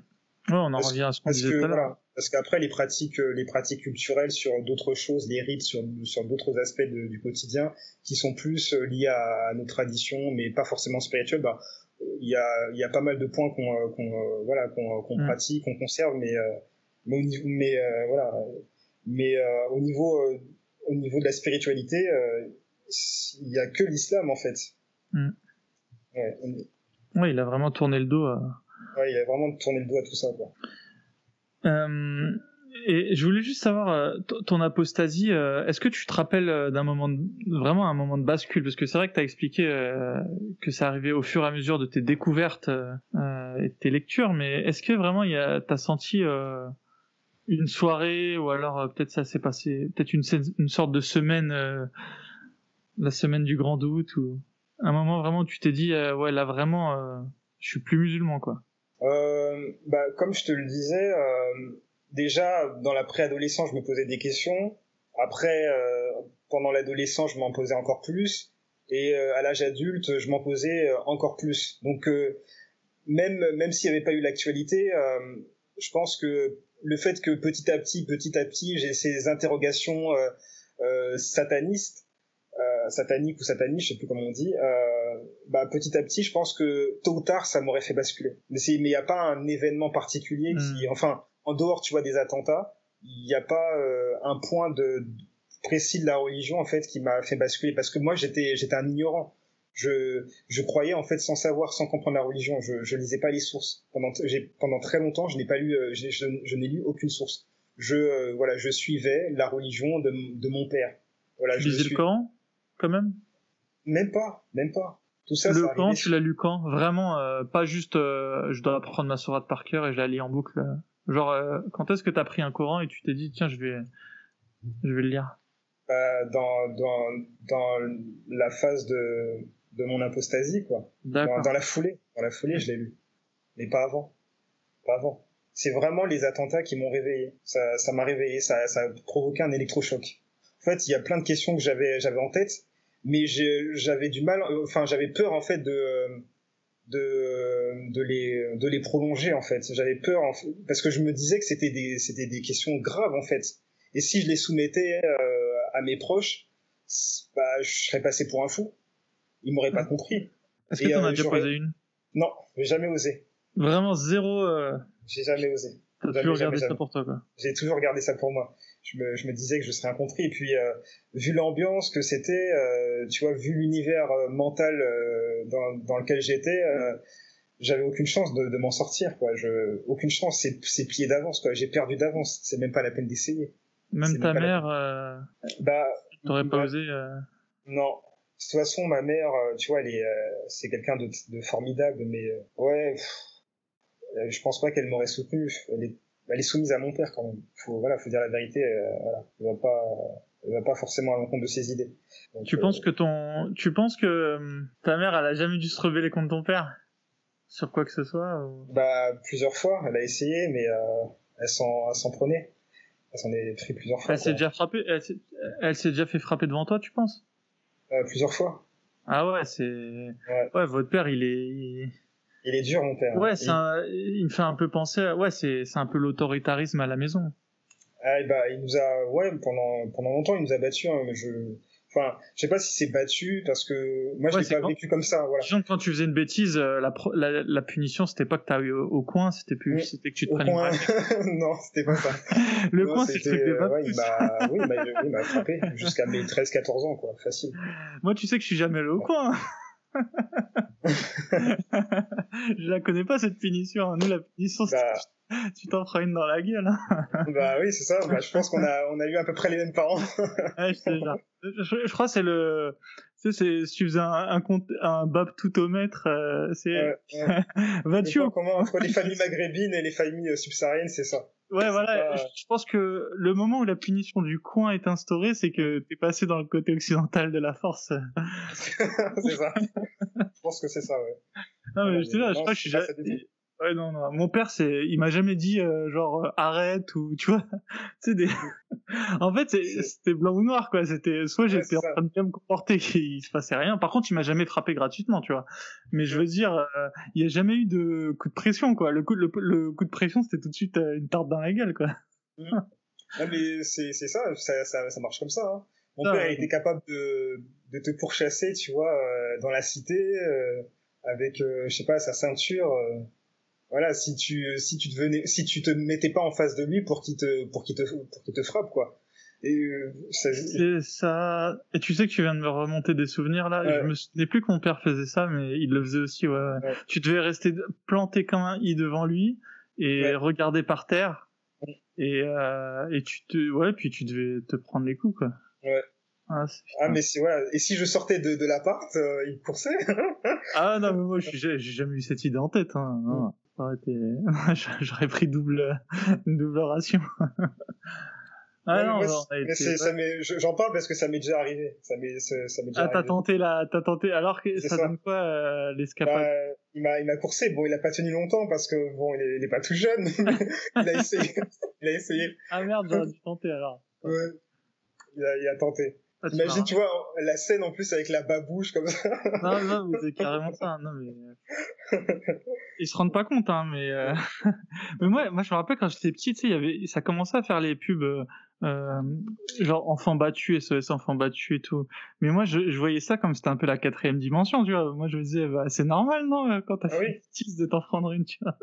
Moi, je me suis jamais vécu comme un enfant battu. Mais, c'est ça, en fait. Ouais, ouais, j'ai, je sais pas si je, je sais pas si je l'étais vraiment parce que c'était pas tous les jours, mais euh, en fait, pour moi, c'était, euh, c'était normal, alors que je sais que c'est pas normal, mais. Non, ça l'est pas, ça l'est pas. Là, je, je, je, dire rigolant, mais. Ouais. Mais en fait, il y a, y, a y a, la manière de d'amener le, enfin la punition en fait, euh, parce que c'est vrai que nous, quand on regarde la télé en général, mais c'est aussi de la faute de, de, de, la télé et des médias, c'est que quand tu vois le père euh, violent, c'est plutôt euh, genre l'espèce d'alcoolique qui rentre et qui commence à frapper ses gosses et sa femme pour pour rien en fait, tu vois, genre mm. pour passer ses nerfs. Alors que et je trouve c'est une super mauvaise image de de, enfin c'est donner une mauvaise image de des gens battus parce qu'en vérité les gens battus mhm. euh, c'est plus insidieux quoi. C'est c'est voilà t'as ramené une mauvaise note à l'école bah ton père il t'en colle une tu vois et, et c'est plutôt ça euh, je trouve qu'il faudrait montrer dans dans les films.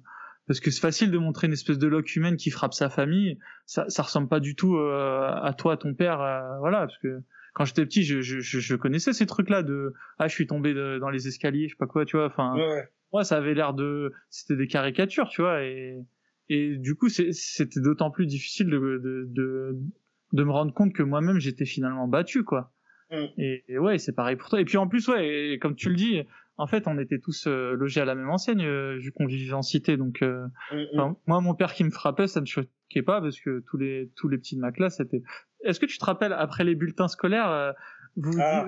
vous vous réunissiez avec tes potes et tu faisais qui qui s'est fait frapper?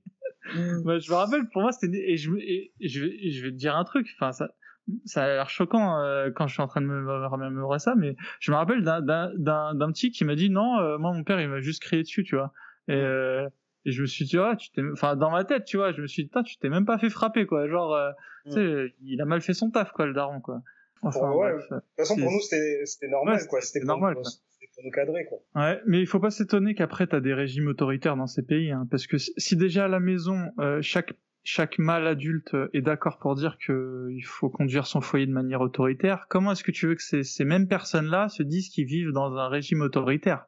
Puisque eux-mêmes sont d'accord avec ce mode de gestion euh, euh, des, des, conflits, tu vois. Parce qu'au final, frapper, c'est pour régler les conflits, quoi. Et donc, euh, moi, ça m'étonne même pas que dans des pays comme ça, euh, voilà, personne se soit parce que en vrai ils sont pas vraiment choqués hein, les les Marocains par exemple de vivre sous le sous, sous un roi ou bah, en fait c'est c'est le modèle en fait qu'ils ont toujours connu. Bah voilà, eux-mêmes c'est leur modèle qu'ils appliquent à la maison donc ce serait ce serait quand même culotté de dire que qu'ils soient pas qu'ils soient pas d'accord avec le modèle euh, bah, du finalement au-dessus du foyer c'est quoi? C'est bah la nation quoi c'est un grand foyer hein. et, au, delà de ça euh, faut pas s'étonner non plus que que tu aies des rapports compliqués avec certains de tes enfants si, euh, si tu les bats, quoi. Mm. Il y a ça aussi. Ouais. Euh, du coup, euh, du coup, tu disais que il y avait juste le Ramadan dans lequel tu te, tu te retrouvais mm. un petit peu. Et euh, tu faisais aussi les, les 7 jours là après le ramadan, là, le Shawwal Non. Mais tu sais, qui... tu sais que moi je les, faisais, je les, faisais, à chaque fois parce qu'il nous disait euh, si tu fais les 7 jours, euh, c'est comme si tu avais fait le ramadan toute l'année. Alors moi je me disais, ah, la... Sérieux ah. je me disais, ah, c'est un bon plan. Hein, tu l'avais jamais donné Ouais, ce, bon, ce bon tuyau. Non, on m'a pas dit, on m'a pas dit ça, on m'a pas donné ça. Mais... Ah, voilà. Ouais, c'est on t'es raté. Et en plus, euh, je crois que c'était pas 7 jours, c'était 6. Enfin, en tout cas, ça faisait genre 30 plus 6. Ouais. Et après, on te disait, regarde, dans l'année, t'as 365 jours. Et chaque jour de ramadan, les hasanettes, elles sont multipliées par 10. Alors, ça fait euh, 30 jours x 10, 30, euh, 300. Et euh, si tu rajoutes les 6 jours, ça fait 360. Enfin, c'est comme une année complète, tu vois. Enfin, on, a, on arrivait à m'expliquer par des mathématiques comme quoi il fallait que je fasse ces 6 jours-là. Et du coup, j'adhérais euh, totalement à cette connerie, quoi. C'est incroyable. C'est fou. hein. Et encore, Ouais, hein, je, je fais pas le seul fou, hein, on le faisait avec tous mes cousins, donc euh, Non, moi, je, en tout cas, je faisais les 30 jours euh, tranquille, franchement, c'est à l'aise. Euh, comme je t'expliquais, pour moi, j'avais l'impression d'a- d'avoir euh, exercé une prouesse physique, quoi. Tu vois, ouais, c'est vrai qu'à la fin, on a une sorte de fierté de l'avoir fait. Quoi. on, a, on a un sentiment de fierté parce que, tu vois, euh, et puis, tu vois, après, après les cours, j'allais faire, j'allais, j'allais au sport. Du coup, euh, tu vois, il faut avoir de l'énergie, du cardio, Mm. tu vois, pour, pour faire ce que je faisais. Donc, pour moi, ça me, ça me donnait un sentiment de satisfaction Mm. clair, quoi. Tu te souviens de la première fois que t'as arrêté? Euh, bah, écoute, euh, c'était euh, vers 22 ou 23 ans, je crois. Et euh, C'était ouais, un ou deux ans après que tu quittes euh, le foyer. ouais, un ou deux ans, ouais. Et euh, je sais que quand j'allais euh, chez mes parents le week-end, je faisais semblant de le faire. C'est-à-dire que euh, le matin, je, je bouffais, tu vois, je, je prenais mon petit déjeuner, je voilà, je bouffais tout ce que je, je voulais, tu vois. Mm. Et euh, voilà, je passais la journée chez mes parents et puis le soir, je coupais le ramadan avec eux. J'étais vraiment euh, un hypocrite de chez hypocrite, quoi. Ouais. Ah, mais après, tu te sens pas bien hein, Ouais, tu te sens pas bien. de, jouer. C'est vrai que souvent, on conseille, enfin, je- même moi, je suis le premier à le dire, euh, aux apostats de, de, de simuler, tu vois, mais euh, on, se- on se rend pas compte euh, à quel point simuler, euh, enfin, une, une euh, simuler sa pratique religieuse, c'est c'est un exercice mental euh, intense, quoi. C'est, Mm. enfin, c'est J'arrive même pas à trouver une comparaison parce que ça a l'air bête en fait de dire mais non t'as juste à faire ta prière devant ton père ça dure cinq minutes tu vois mais c'est c'est pas juste cinq minutes à faire une petite série de de, de flexions tu vois c'est C'est un exercice d'équilibriste. Hein. ouais c'est C'est de la gymnastique intellectuelle en permanence. c'est ça ouais on- voilà on est en train de se dire on est juste euh, en train de, de leur mentir et de les trahir et Mm. Il y a plein plein d'aspects psychologiques qui rentrent en jeu. Donc euh, c'est vrai que je le conseillerais encore une fois de, de simuler euh, que t'es musulman quand t'as pas trop le choix. Mais euh, je dirais pas que c'est quelque chose de facile quoi. Je dirais jamais dire euh, que c'est un c'est quand même compliqué quoi. Mais c'est encore plus compliqué de se faire re- rejeter de de, de de sa famille quoi. Ouais. Après, c'est peut-être euh, la une des conditions sine qua non pour, pour te sentir libre, en fait. C'est sûr. bien- c'est un peu comme dans les films où quand, quand t'as le héros qui, qui fait face à ses peurs et finalement qui, qui s'en retrouve grandi. euh. Mais malheureusement, la vie, euh, c'est pas forcément un film. Donc, euh, Et peut-être que, et peut-être que c'est, c'est, c'est juste une phase dans ta vie pour, pour, pour qu'un jour vous vous retrouviez, voilà, mieux, quoi, mieux. Ouais. Et euh, peut-être qu'ils auront fait un travail de leur côté et quand on se retrouvera, ce sera, ce sera plus simple. Nos rapports seront, seront peut-être plus simples. c'est ce qu'on espère, euh, c'est ce qu'on espère vraiment, mais on va pouvoir suivre avec toi euh, l'évolution. euh. non, mais je te, je te souhaite vraiment que ça, ça s'améliore, mais j'arrive pas en fait à m'empêcher que de penser que, que ça va pas s'améliorer, quoi. Mais euh, évidemment, euh, je le souhaite, hein, en fait. hein. Je Euh, souhaite. non, non, mais après, je, je suis terre à je suis trop aussi. réaliste. Ouais, voilà, c'est ça. Moi, moi aussi, il n'y a pas de souci. Mais euh, bon, après, euh, malgré tout, euh, ça reste mes parents. Ils sont, je les trouve pas parfaits, mais ça reste quand même mes parents. Mais voilà, j'espère que ça va s'arranger. Et si euh, ça ran- s'arrange pas, euh, c'est- pas que c'est pas grave. mais Voilà, faudra, faudra bien que je vive avec, quoi. Ainsi va la vie, ouais. ouais. Et euh, quand j'aurai à mon tour euh, une famille, euh, je ferai en sorte que les choses se passent radicalement dif- différemment, quoi. Mm. Faudra que ce soit différent. Est-ce que euh, tu, tu penses que tu vas... Là, t'as pas encore de copine, là, on est d'accord Non, Et Bah, est-ce que ça, ça sera un critère pour toi qu'elle soit pas musulmane? Bah écoute, euh, je, je préférais, euh, idéalement, je préférais qu'elle soit pas musulmane, mais après, euh, bah il y a pas longtemps, j'étais avec euh, une, une musulmane, Ouais. euh, une franco-algérienne, Et euh, donc c'était euh, en fait on, c'était parfait quoi sur plein de choses mais euh, mais c'est vrai que, mais je lui ai annoncé euh, directement tu vois de, que j'étais apostat quoi. Mm. Et c'était là le, le hic quoi, c'était le c'est ça en fait qui rendait un peu le tableau un peu plus sombre quoi mais sinon en dehors de ça c'était c'était bien mais bon. Elle l'a pris comment toi que tu sois apostat Bah déjà ça l'a pas gêné puisqu'elle est restée avec toi en couple. Ouais, elle est restée avec moi quand même quelques mois, mais euh, mais je sais qu'au fond d'elle, euh, c'était quand même un problème. Mais même si euh, même si voilà, on était bien, c'était quand même un, ce truc-là, ce point-là, c'était quand même un, problème parce qu'elle était croyante et pratiquante. Ah ouais, donc elle faisait la prière et tout devant toi. ouais, c'est. En plus, moi je pourrais pas être avec une musulmane parce que en fait j'arrive pas à m'en empêcher, mais j'en vois sans arrêt des pics en fait. Et, et ça, ça, sort tout seul, quoi, tu vois. Euh, ouais, c'était, je prenais sur moi, quoi. J'évitais euh, chaque, j'évitais un maximum, en fait, le sujet de la religion. Mais euh, c'était toujours elle qui, en, fait, quand on parlait de religion, ça venait d'elle, mais pas de moi, jamais de moi. Mais euh, voilà. Vous avez déjà eu une discussion un peu chaude à ce niveau-là Ouais, ouais, ouais. C'est pour ça qu'on évitait. pour ça qu'on évitait. Non, mais c'est pas aller trop loin. Voilà, je disais que non, mais moi j'étais franc. Hein. J'étais franc sans aller trop loin dans la provocation, mais euh...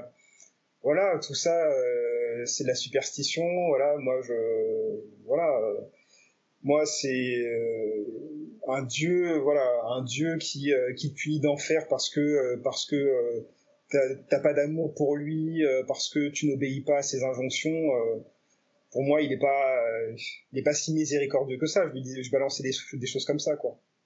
Oui, mais c'est une affaire d'interprétation. tu juges, etc. Non, mais je suis sûr que tu fais référence à des versets qui ont été abrogés, etc. C'est toujours, tu vois, ce genre d'argument que qu'on avance pour pour se rassurer. Bon, du coup, je, je m'arrêtais là, quoi. J'allais pas trop loin.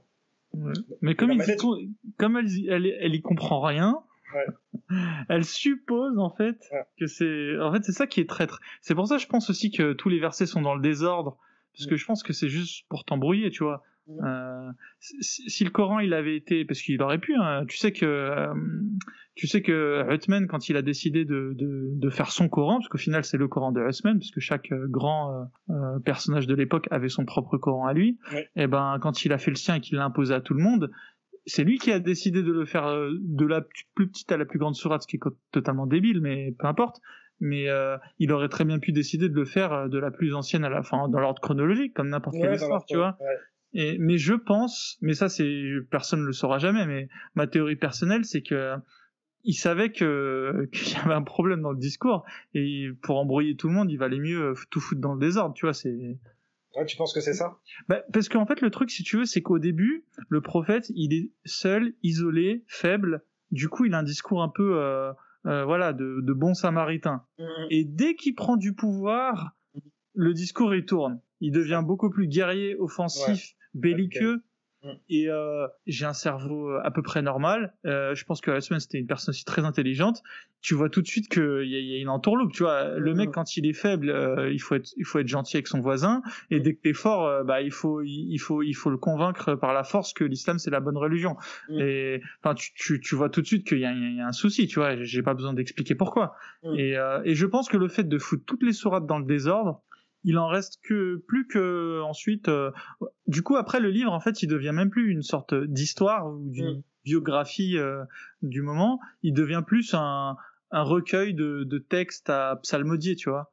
Mm. Et, euh, et donc, et c'est ce qui est devenu aujourd'hui, tu vois. Il n'y a plus aucun musulman sur terre aujourd'hui qui qui prend le Coran comme il prendrait une espèce de, de... Bah, tu vois, est-ce que t'as as déjà vu les, t'as déjà lu les évangiles de Jésus? Oui, oui. Eh ben, tu vois, il y a une histoire, tu vois. Il, oui, ça, ça, se lit comme un conte. Ouais, voilà, c'est comme un conte, exactement, tu vois. Mais euh, vu qu'il n'y a rien à en dire de particulier sur ça, bah il n'y avait pas de souci à le mettre dans l'ordre, tu vois, le conte. Mais euh, forcément, l'histoire de Mohamed, c'est, tu sais, normalement, il y a dans une histoire, t'as, enfin là, l'histoire, elle est, la morale de l'histoire est complètement pourrie, quoi, tu vois. T'as, as le héros de l'histoire, euh, au début, il est faible, donc il dit à tout le monde qu'il faut être gentil et, et avec son prochain. Et dès que le, héros de l'histoire, il prend un peu de pouvoir et il demande à tout le monde de, de se faire buter, enfin, tu vois ce que je veux dire, c'est, c'est la morale, elle est pourri, tu vois. Et les gens du 7e siècle, ils avaient un cerveau, tu vois. Ils, savaient très bien de, enfin, euh, ils voyaient très bien que l'histoire, elle, était, il valait mieux pas la raconter euh, dans cet ordre-là, quoi. Et moi, j'en suis sûr que c'est pour ça que que le truc et tu vois et ta, femme par sa réaction et ta femme elle est pas stupide tu vois et je pense qu'elle est même plus intelligente que la moitié des gens du, du 7e siècle. Et euh, on voit bien qu'elle y a elle comprend rien l'histoire des abrogeants abrogés parce que personne n'y comprend rien c'est tout c'est ça. que c'est le bordel tu vois et, et forcément comme c'est le bordel et eh ben on se pose pas trop la question tu vois. Ouais c'est ça et, euh, et puis c'est tout quoi. Et moi, je, moi, je lui disais en tout cas, ça n'a rien, que ça n'avait, ça n'avait rien de religieux en fait, c'est politique. Euh, Voilà. Est-ce que voilà ces versets-là, euh, c'est pas de la média... voilà, on n'appelle pas à la médiation, euh, à la méditation, pardon. C'est purement politique. Il y a, y a rien de religieux là-dedans. Dans certains versets, euh, ces versets qui sont liberticides n'ont rien de religieux, c'est politique. C'est vraiment pour, pour, pour instaurer un projet politique. Mmh. Enfin, et, euh, et ouais, et t'as dit que t'as as trouvé des choses du coup euh, après l'attentat de l'hypercaché. En fait, tu t'es vraiment euh, t'es vraiment entré dedans en, introspection dans, dans, la religion. Et qu'est-ce que t'as qu'est-ce que t'as trouvé euh, que tu connaissais absolument pas? Parce qu'à 21 ans et t'avais comme une solide éducation religieuse. Euh, est-ce que t'as as découvert des choses? T'es resté sur le cul quand tu les as euh, bah écoute, euh, moi c'est surtout euh, euh à travers les, euh, les livres d'histoire que j'ai que j'ai commencé à apprendre sur les origines de l'islam mm-hmm. et, et aussi un petit peu en cours, un petit peu à la fac aussi, parce qu'on parlait vraiment de, de l'histoire des origines, de la période médiévale et tout. Et euh, voilà, en apprenant en fait qu'il y avait une logique de, de guerre, qu'il y avait des tensions dans, dans l'islam des origines entre les premiers musulmans, la première génération, et euh, je, je, voilà, c'est là que j'ai commencé, c'est là que j'ai commencé à comprendre en fait que que c'était là en fait le, le c'était ça le moteur en fait. C'était ça le euh, l'origine en fait du djihad qu'on euh, qu'on qu'on vit euh, aujourd'hui avec ces séquences dramatiques qu'on a vues dans l'actualité. C'était ça en fait. Pour moi, j'ai connecté ça directement à ça. Le, le fait d'avoir ces, ces d'avoir accès en fait à ces données là que dont j'avais pas dont j'avais pas forcément connaissance avant bah ça bah ça m'a réveillé petit à petit. Et après je bah, j'ai décidé en fait de, de regarder euh, dans le Coran en fait ce qui ce qui se racontait. J'ai j'ai lu aussi euh, euh parce que quand même c'est très après j'ai lu aussi les hadiths mais euh, je suis pas allé au bout hein, pour pour les hadiths parce que c'est quand même très exhaustif. C'est mm. c'est très dense quand même. Mm. et euh, voilà c'est comme ça que j'ai compris des choses. De toute façon dans ces sources là t'as as, l'histoire. C'est c'est pas à partir du Coran que t'as l'histoire c'est vraiment à partir des, euh, hadiths de, de de, de Bukhari, avec les chroniques de Tabarik, tu as vraiment des, de la matière en fait pour comprendre euh, bah, bah, les, circonstances euh, qui ont qui ont amené le califat, tu vois, voilà le califat islamique, on est le, califat islamique et finalement le, califat islamique de, de Daesh ou de voilà ou d'Al-Nosra ou d'autres organisations, c'est c'est euh, une volonté en fait de restaurer euh, le califat, euh, le califat de, le califat bédouin d'abord, et après le califat des empires, quoi. Que ce soit l'empire omeyyade, abbasside et, et tous ceux, tous les empires qui ont succédé. En apprenant tout ça, j'ai appris qu'il y avait pas mal de violence, quoi. Et pour moi, c'était forcément, voilà, pour moi, c'était forcément l'explication de, de, des atrocités qu'on avait qu'on a vécues à partir des attentats. C'est comme ça que moi j'ai vécu la chose. Je voulais savoir Mamadou si quand tu étais musulman, est-ce que des fois tu faisais des choses euh, qu'aujourd'hui tu trouves vraiment débiles? Tu te dis mais comment euh, comment j'ai pu être aussi euh, euh con? Enfin en tout cas voilà. Je sais pas, je sais j'ai pas j'ai pas d'exemple là en tête là tout de suite.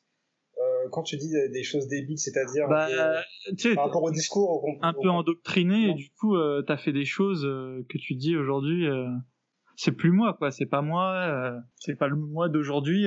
J'étais vraiment débile de croire, enfin, de, de faire ou de croire à un truc pareil, quoi.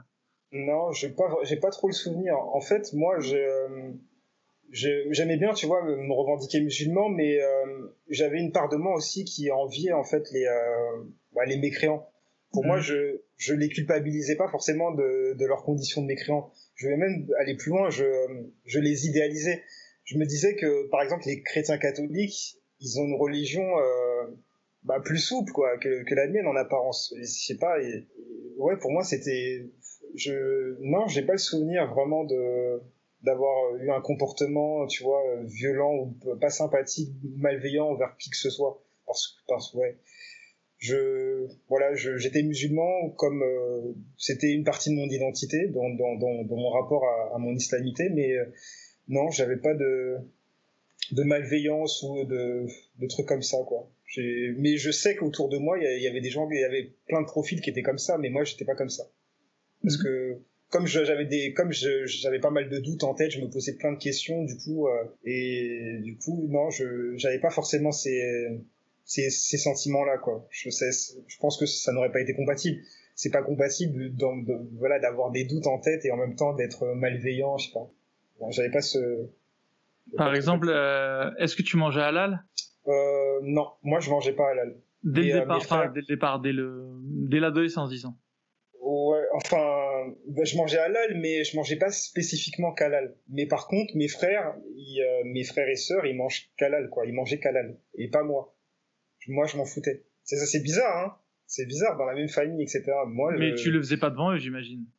Non, je le faisais pas, je le faisais pas devant eux. Genre c'était plus si t'étais avec des potes. Euh. Ouais, voilà, moi, voilà. Moi, j'étais pas, je n'avais pas ce. T'avais pas de schizophrénie à ce niveau. Ouais, j'avais pas de fétichisme avec le halal. Il faut manger à tout prix halal, non, sinon c'est pas bon. Euh. Non, je, non, je m'en fichais.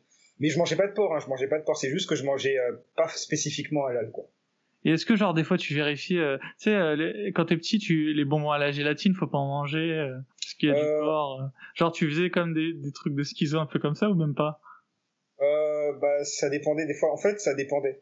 Quand j'étais avec des non musulmans, je m'en foutais, et quand j'étais avec des musulmans, je faisais, je faisais genre quoi, je faisais le mec je faisais le mec qui vérifiait et tout. Ah, oh non, Starfall c'est pas bien. Oh, tu connais. je me dis, des fois, la moitié des musulmans, ils doivent être comme ça. ça se trouve, des fois, dans un groupe de 10 musulmans, t'en as 10 euh, qui sont en fait comme ça et chacun pense qu'il faut simuler, en fait. Euh. Ouais. c'est ça. non, mais je suis sûr qu'il y avait des musulmans autour de moi euh, qui, qui, qui faisaient comme moi, quoi. Sauf qu'on le disait pas entre nous parce que on était, un... on était prisonniers de, de notre endoctrinement, mais de ce système-là. Mais euh, moi, je pense que je, je, devais pas être le seul. Et c'était quoi, du coup, les rapports avec euh, tes frères et sœurs à... Euh, avant et puis aujourd'hui, d'ailleurs? Bah, écoute, euh, mes rapports avec euh, mon petit frère, on a trois ans d'écart, ont, ont été très bien jusqu'à mon départ de chez mes parents on, a eu de très très bons rapports, on était super complices. Et euh, ça s'est euh, et ça s'est dégradé, euh, voilà, à partir de mon départ, quoi. Je sais pas, peut-être qu'il a dû le vivre comme une trahison et du coup on s'est petit à petit éloigné. Mais ça n'avait pas forcément un rapport avec avec l'islam ou quoi que ce soit. Lui, d'ailleurs, avant que je parte de chez mes parents, il n'était pas, voilà, euh, il se cachait de mon père pour pour ne pas faire les prières quoi. devant mon père, il faisait les prières, mais dès que mon père avait le dos tourné, il, euh, il les faisait pas et euh, bizarrement avec le temps il euh, il s'est de plus en plus euh, c'est ça il est devenu de plus en plus religieux d'accord ouais et aujourd'hui il est ouais, il est religieux quoi il est religieux il est pas c'est pas du tout un profil de salaf ou quoi que ce soit de frère musulman mais il est ouais il est, il est pratiquant quoi Ouais, il s'y a mis, il, s'y mis petit à petit. Ouais, il s'y est mis petit à petit. Il a le Coran dans, dans, dans sa chambre parce qu'il est toujours chez mes parents. Ouais, il est, ouais, il est là-dedans. Ah oui, en plus, il est encore chez tes parents, du coup, il, il, a, il a le droit au discours euh, en permanence, quoi. D'ailleurs, ouais, tout à l'heure, t'en parlais, euh, pourquoi est-ce qu'on fait plusieurs prières par jour et tout. Moi, moi, moi je pense que c'est une manière de... Alors, qui a institué cette manière, etc., ça, on pourrait en débattre des heures, mais, mais je pense que c'est une manière de, de garder euh, sous contrôle. C'est comme si t'avais une, t'étais sous transfusion permanente. Euh, cinq fois par jour, tu dois penser islam. Tu vois, c'est comment tu veux derrière que les gens remettent en question cette foi? Euh, si t'es si t'es transfusé en permanence de religion, euh, tu vois, et comme tu l'as dit, c'est quand tu t'es éloigné de ton père que finalement tu t'es un peu éloigné de la religion, parce que forcément quand t'es es dans un tel environnement religieux et que du matin au soir euh, euh, on te bassine avec l'islam, c'est quand même très difficile de prendre du recul, tu vois. T'imagines, c'est t'es en train de réfléchir à, aux, aux incohérences de la religion et, et bim t'as le t'as le imam qui qui fait l'appel à la prière et tu et tu repars dans et finalement ça te coupe dans ta réflexion tu vois tu et tu repars pour une nouvelle prière et tu te dis euh, Starfallah euh, à quoi j'ai pensé tu vois et euh, moi je suis sûr que ça en tout cas moi si demain je devais sortir ma secte je peux te dire que moi, les gens, ils feraient pas une seule prière par jour. Hein. Ils en feraient peut-être trois, tu vois. Parce que je trouve quand même que cinq, c'est abusé, parce que des fois, tu finalement, tu les regroupes, c'est pas bien, c'est pas, c'est pas judicieux d'un point de vue d'emploi du temps. Mais genre une prière le matin, une prière le midi, une prière le soir. Et euh, peut-être je l'ai je l'ai fait même plus longue pour faire pour faire durer le plaisir. Et je peux t'assurer que les gens qui suivront ma secte, euh, ils penseront pas à autre chose, puisque forcément ils seront sans arrêt en train de penser à ma religion, puisque ils sont sans arrêt en train de la prier, tu vois. Et c'est possible que, c'est, en tout cas, je sais pas comment ça s'est institué, mais c'est possible que ce soit une des clés du succès de l'islam. Et pourquoi on voit que les musulmans sont aussi convaincus, c'est parce que ils arrivent pas à s'en détacher. Euh, voilà, les cathos aujourd'hui, euh, ils vont une fois par semaine à la messe, tu vois, ça va, tu vois, c'est pas, tu penses pas tout le temps. À la limite, tu penses tout, toute la journée du dimanche parce que tu y es allé, mais c'est tout, quoi. Après, euh, le reste de la semaine, tu fais ta vie, quoi. Et je pense que c'est une raison qui explique. Et du coup, ton, petit frère, ok. Et du coup, t'as as, d'autres frères et sœurs. oui, j'ai j'ai un grand frère, voilà. Qui, alors, il est comment? Décris-le nous, ton grand frère. 7 ans plus que moi qui oui lui je pense que euh, ouais je pense que c'est un il est pire que mon père je pense qu'il est pire que mon père pire que ton père? Ouais je ouais je pense que en tout cas à l'avenir il sera pire que mon père. Ça c'est sûr. En, tout cas il est en train de devenir pire que mon père. Il est marié? Il est marié euh, il a des enfants il a trois enfants et euh, ouais je pense que lui ça va être un tyran. Il bat sa femme régulièrement. Ah ouais tu, tu sais qu'il bat sa femme? Ouais, ouais, parce que voilà, est elle est venue pleurer chez mes parents plusieurs fois. Euh, euh ils ont failli euh, divorcer à plusieurs reprises, mais finalement euh, ça se faisait pas parce qu'elle retombait enceinte. elle a enchaîné ses trois grossesses en l'espace de, de trois ans, quoi, je crois. ouais, chaque année, limite chaque année, elle tombait enceinte, quoi. C'est peut-être ça qui la retenait avec avec mon frère, mais. Et puis là maintenant, elle est coincée, quoi. Elle est coincée, ouais, elle est coincée avec lui, quoi. Euh, ouais, c'est un tyran, lui. Donc j'ai toujours eu des rapports chaotiques avec lui. Euh, n'a jamais été euh, réellement proche. Ouais. Tu lui as jamais dit ce que tu pensais de son comportement? Hum, Non, parce que je le craignais aussi, comme mon père, il me faisait peur. Ouais. Euh, voilà. Et euh, voilà, quand tu le vois, c'est c'est une masse quoi. Il est hyper musclé et tout. C'est c'est peur. Euh, tu sais que j'ai un pote, j'ai un pote à moi, il est, il est grave costaud, tu vois, et, et des fois on rigole parce que, tu sais, des fois quand on parle d'insécurité, lui dit qu'il n'y a pas d'insécurité, tu vois. Mais nous on lui dit, mais toi regarde ta tête là, tu vois. tu m'étonnes qu'il n'y a pas d'insécurité avec toi. et ouais, non mais c'est ça. Mais quand t'as un grand Renoir, tu, je pense que t'as une autre vision du monde en vrai, tu vois, parce que c'est toi. Euh, c'est pas le patron, quoi. ouais, c'est ça. Mon, ouais, mon frère, il me faisait peur, quoi. J'avais peur de lui. Voilà, il était, euh, voilà, il était, il avait pas loin de 10 ans de plus que moi, donc euh, on n'est pas de la même génération, et du coup, euh, ouais, ouais, je sais pas trop le contredire, trop le fâcher, etc. Voilà, donc euh, non, je parlais pas vraiment avec lui. Euh, on n'avait pas beaucoup d'échanges. Du coup, vous parlez pas. ouais. je connais pas trop sa vie, je sais pas trop ce qu'il fait. Et euh, voilà, de toute façon, depuis que je suis parti chez mes parents, euh, les seules fois où on se voit, c'est vraiment quand on se rencontre par hasard chez mes parents. Mm. Mais autrement, on peut passer euh, facilement un an, voilà, sans se voir, quoi, sans se voir une fois. Tu penses qu'il est au courant de ton apostasie? Je sais pas, peut-être qu'il a des doutes. je sais pas, je sais pas. Bah, bah, je pense que je pense que là, du coup, mes parents, ils ont dû lui en parler. Je pense que mm. ça, ça, ça a dû tellement les secouer qu'ils ont, ont, dû lui en parler. Donc, euh, je sais qu'il a qu'il a plusieurs euh, qu'il a plusieurs reprises tenté de venir vers moi pour euh, tu vois pour essayer de renouer les, les liens. Mais ah avant que je, je dise que je suis apostat et tout. Mais pour qu'on ait des, des, contacts tu vois pour qu'on ait des échanges de frères. Mais j'ai toujours refusé en fait. Parce que je là j'aime pas son profil je c'est mon frère mais voilà je peut-être que les gens qui, qui nous écoutent vont trouver ça extrêmement dur mais euh, je ne l'aime pas en fait. C'est vraiment ce que je ressens quoi je l'aime pas.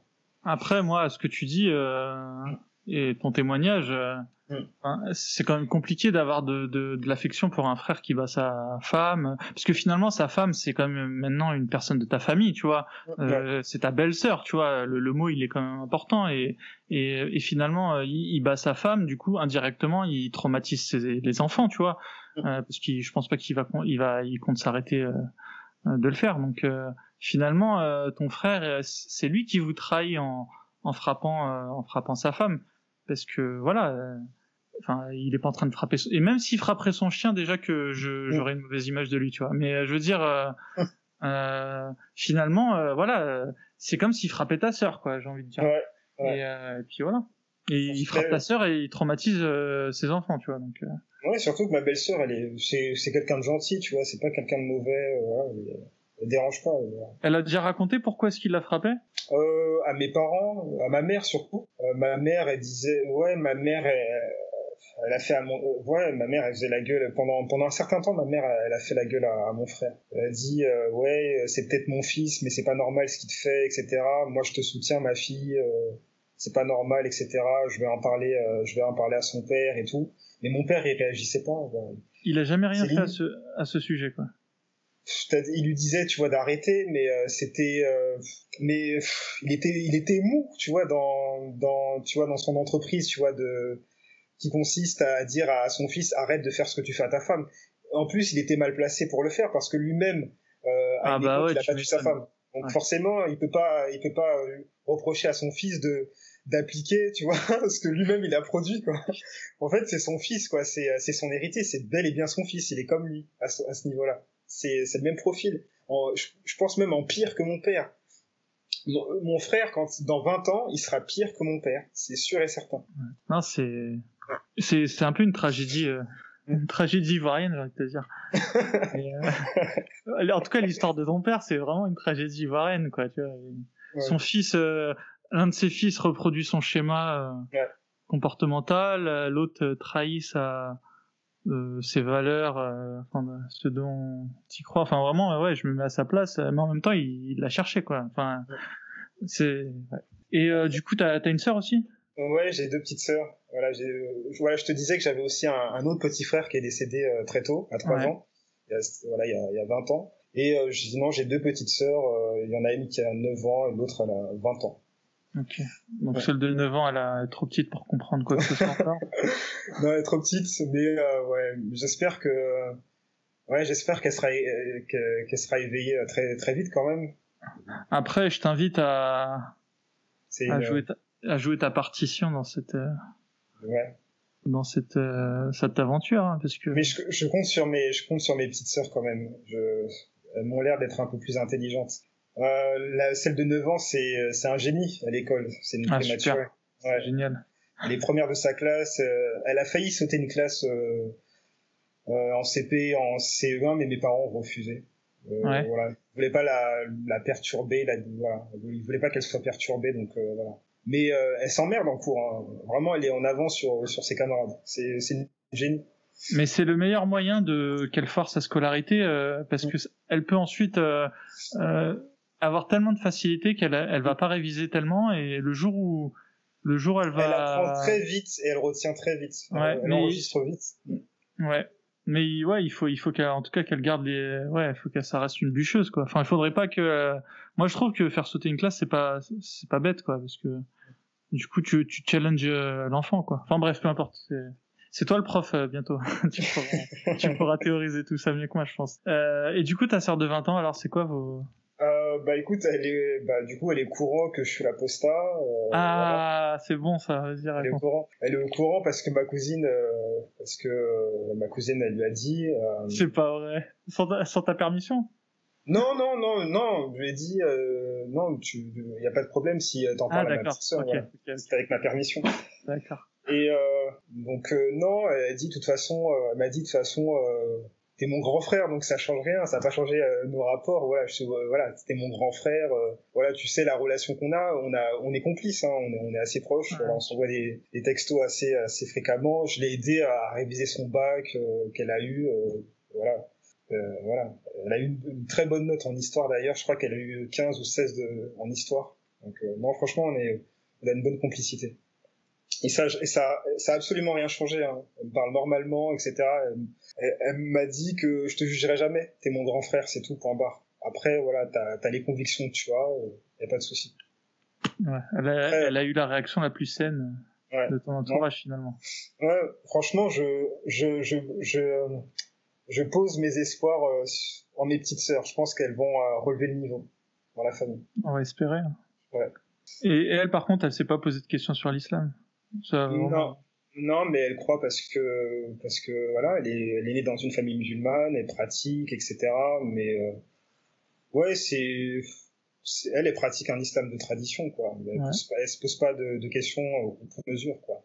Mais elle n'est pas du tout dans, une, dans, dans, un, dans un esprit de radicalité. Dans, elle n'est pas de. Elle sait que dans la vie, il y a des, il y a, il y a des mécréants, il y a des gens qui croient pas, qui croient pas en Dieu, etc. Mais bon, ça la dérange pas et ça, ça, ça ne l'empêche pas en fait de croire, de, de, de, faire sa vie à elle, quoi. Elle est pas voilée. Même, pas du tout, pas du tout. Ma, ma petite sœur, c'est c'est quelqu'un de paradoxal, c'est-à-dire que euh, elle a un côté de, elle a un côté euh, garçon manqué, tu vois, par mhm. rapport au fait que qu'elle aime beaucoup le foot, euh, mhm. par, voilà. Et en même temps, c'est euh, en apparence, c'est c'est une fille qui est extrêmement coquette, quoi, toujours maquillée, euh, voilà, voilà, des extensions de cheveux et tout, c'est ouais. voilà un côté un peu fifi, quoi, superficiel. D'ailleurs, c'est un, c'est c'est une source de tension avec mon père. Mon père lui reproche beaucoup ça, quoi. Il lui dit euh, toujours t'es dans la salle de bain, tu passes des une heure, des deux heures à te maquiller, etc. Mais tu sais que maintenant je me dis avec toi, euh, avec les problèmes qu'il a avec toi et avec euh, l'autre grand frère, ce genre de problème maintenant ça lui doit lui sembler tellement lointain les problèmes euh, de ta petite sœur. Mm, mm je pense que ça a dû lui permettre de relativiser l'importance des choses. Hein. Mm. Non, non, franchement, elle a pas, euh, elle a pas un rapport à l'islam, euh, tu vois, très euh, trop, trop carré, trop rigide. Je pense que elle est musulmane parce que son père est musulman, sa mère est musulmane, elle est née dans une famille musulmane, c'est tout. Je pense pas qu'elle se pose trop de questions pour le moment.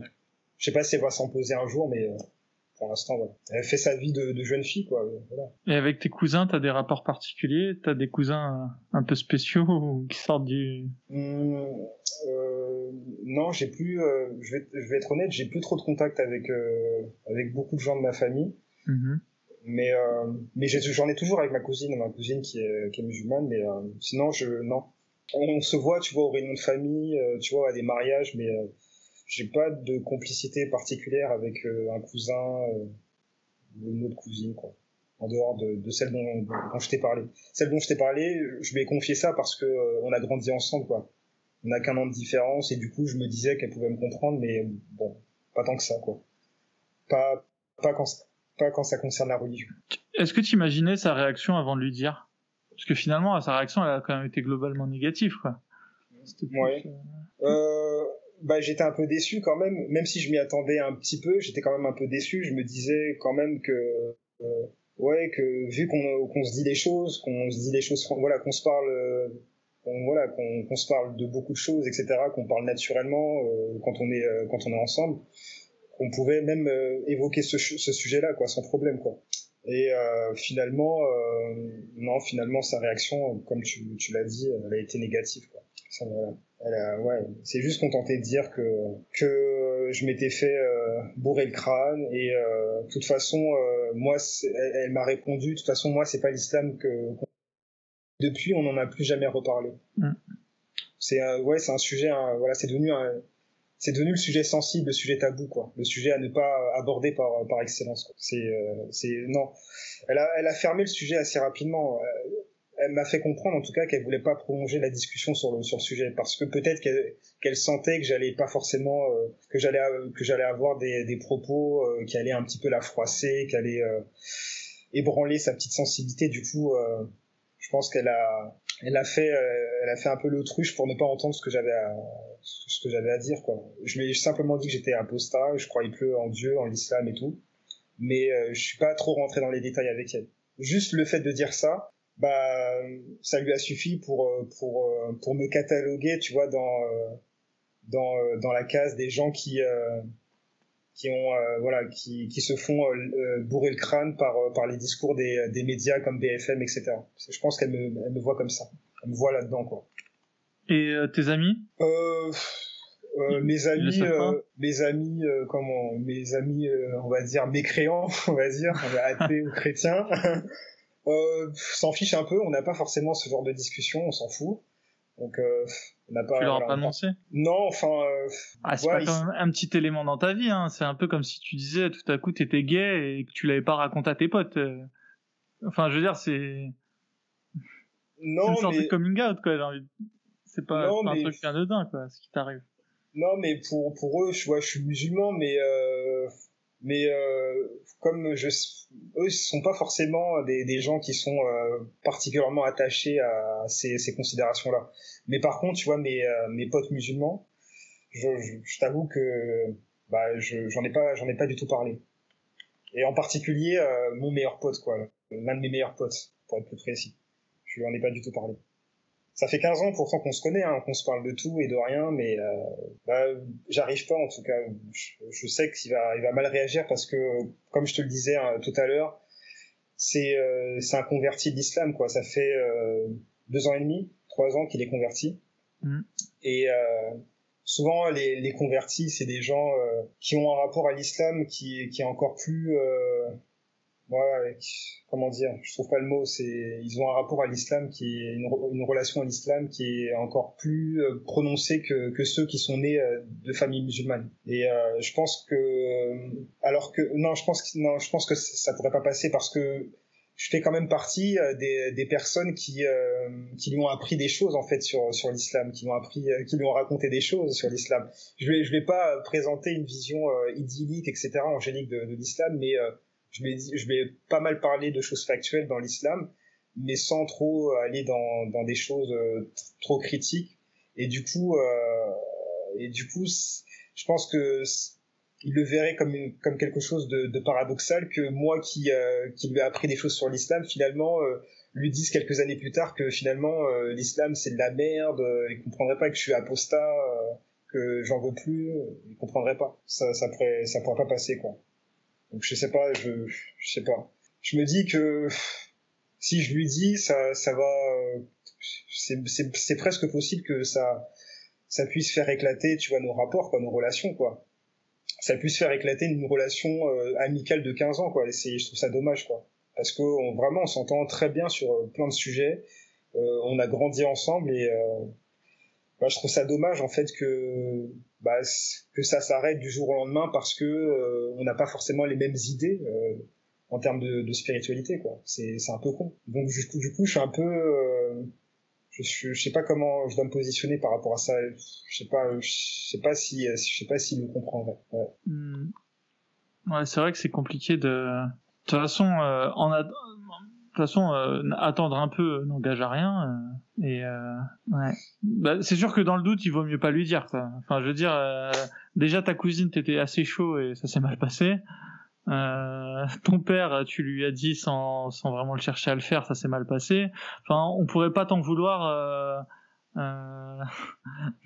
d'avoir de baisser un petit peu le, comment on pourrait dire le l'enthousiasme à, à, te dévoiler aux gens vis-à-vis de ton histoire, quoi. C'est sûr que là, t'es sur une série d'échecs euh, quand, quand t'as ta, euh, je pas, est-ce qu'on pourrait dire un coming out, j'en sais rien, enfin, en tout cas, voilà. Donc, euh, ouais, c'est forcément par rapport à ton pote. Euh. Mais bon, c'est sûr que tôt ou tard, la, votre relation, elle peut pas se baser sur, sur un tel mensonge, quoi. Ouais, c'est vrai. Mais d'un côté, ce que tu... tu dis, c'est, t'as raison, c'est, c'est un mensonge. Tu mens, tu mens à ton pote, quoi.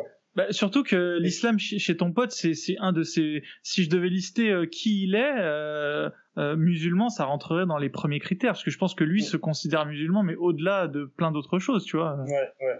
Euh, moi, je me considère, euh, je sais pas moi, fan de Dragon Ball Z, tu vois, mm-hmm. mais euh, je me considère plus apostat que fan de Dragon Ball Z, tu vois. Enfin, fan de Dragon Ball Z, c'est une petite partie de moi, ou fan du PSG, tu vois. Tu vois ce que je veux dire C'est donc forcément, si lui se considère musulman au-delà de tout un tas d'autres identités, parce que finalement, on est des gens multiples, tu vois, on n'est pas. Mm-hmm.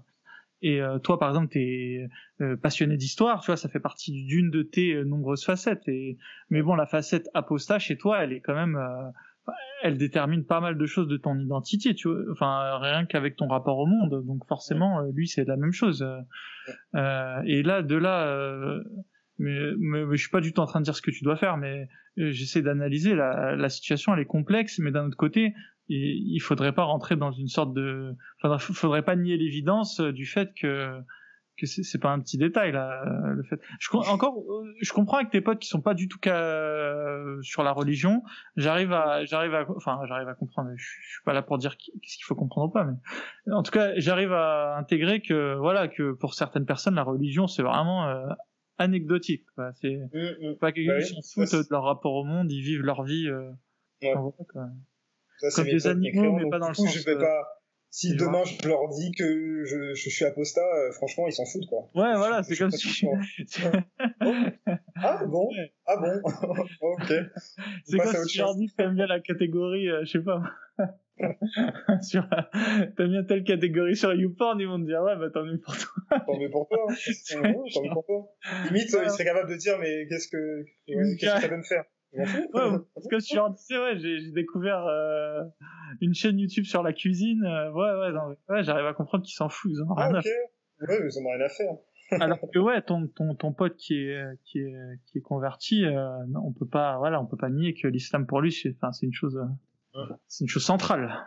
Ouais. Enfin bref, peu Il importe. commence à avoir des mots, tu vois, du type euh, oui, des, sûr. des jugements de valeur comme koufar, kafir. C'est des trois ans plus tôt, il avait pas ce vocabulaire-là.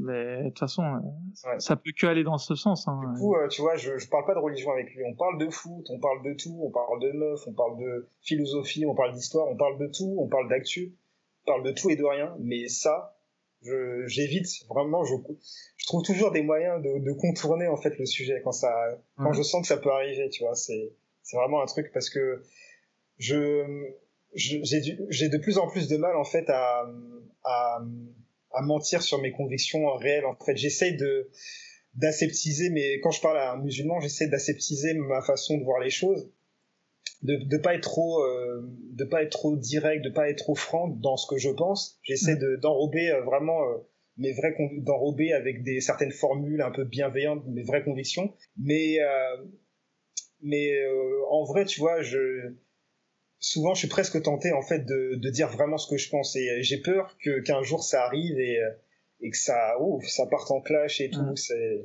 Bah, parce que je pense qu'on a tous envie d'être honnêtes euh, Ouais, avec ouais. nous-mêmes et nos convictions quoi. Ouais. Des fois, c'est Euh, envie de sortir, quoi. Je, Ouais, ouais, bah. je me retiens, ouais. C'est plus, voilà. Limite, c'est, ouais, c'est- je, je me, je- vraiment, je me contrôle en permanence, quoi. Je, ça, c'est, c'est pour ça que j'évite, je préfère éviter le sujet pour, euh, pour pas, en fait, que je, ouais, pour pas euh, que l'autre se sente attaqué et, et que ça, ça part dans tous les sens, quoi. Mm. Donc c'est, ouais, compliqué. Mais bon, ton pote, il va bien finir par. euh, Peut-être même qu'ils s'en doutent parce que c'est vrai que depuis quelques années on parle de moins en moins de religion et euh, peut-être que peut-être qu'ils s'en doutent, je sais pas. Ouais. Après, il y a une autre solution, hein, c'est de le laisser lui t'amener à la question. hein. Le jour où il, ses doutes seront des quasi-certitudes, il te posera la question lui-même. hein. Mm. Et peut-être ça sera moins choquant pour lui de l'entendre à ce moment-là. Peut-être, peut-être. Non, Ouais. mais en tout cas pour le moment c'est pas c'est pas le bon moment, c'est pas le bon Ouais, de toute façon, euh, ouais, de toute façon, je pense que là, c'est le cadet de tes soucis euh, euh, à ce niveau-là. Ah, mais c'est ouais c'est c'est dommage, c'est dommage que les gens ré- réagissent comme ça quoi parce que ouais c'est je sais pas on est libre de penser ce qu'on veut quoi. Pourquoi c'est pourquoi réagir comme ça quoi? Pourquoi réagir aussi mal quand les gens te, te disent qu'ils croient plus en Dieu, en ta religion? Pas pourquoi les gens se, se mettent dans, dans, dans tous leurs états comme ça. C'est vraiment dommage. Surtout en France, quoi. Ouais, en France quoi, en Occident. Et la France, tu, tu te dis que c'est le pays laïque, euh, voilà, c'est vraiment le pays laïque. Par... Enfin, en plus, on comme par, enfin, là, c'est vraiment le hasard de la vie euh, qui fait qu'on est tombé dans le pays euh, laïque par excellence, quoi. C'est ça. Bah, pour reprendre ce que je te disais tout, tout à l'heure, c'est euh, c'est qu'on a une géo- on a une définition euh, géo- à géométrie variable de la laïcité.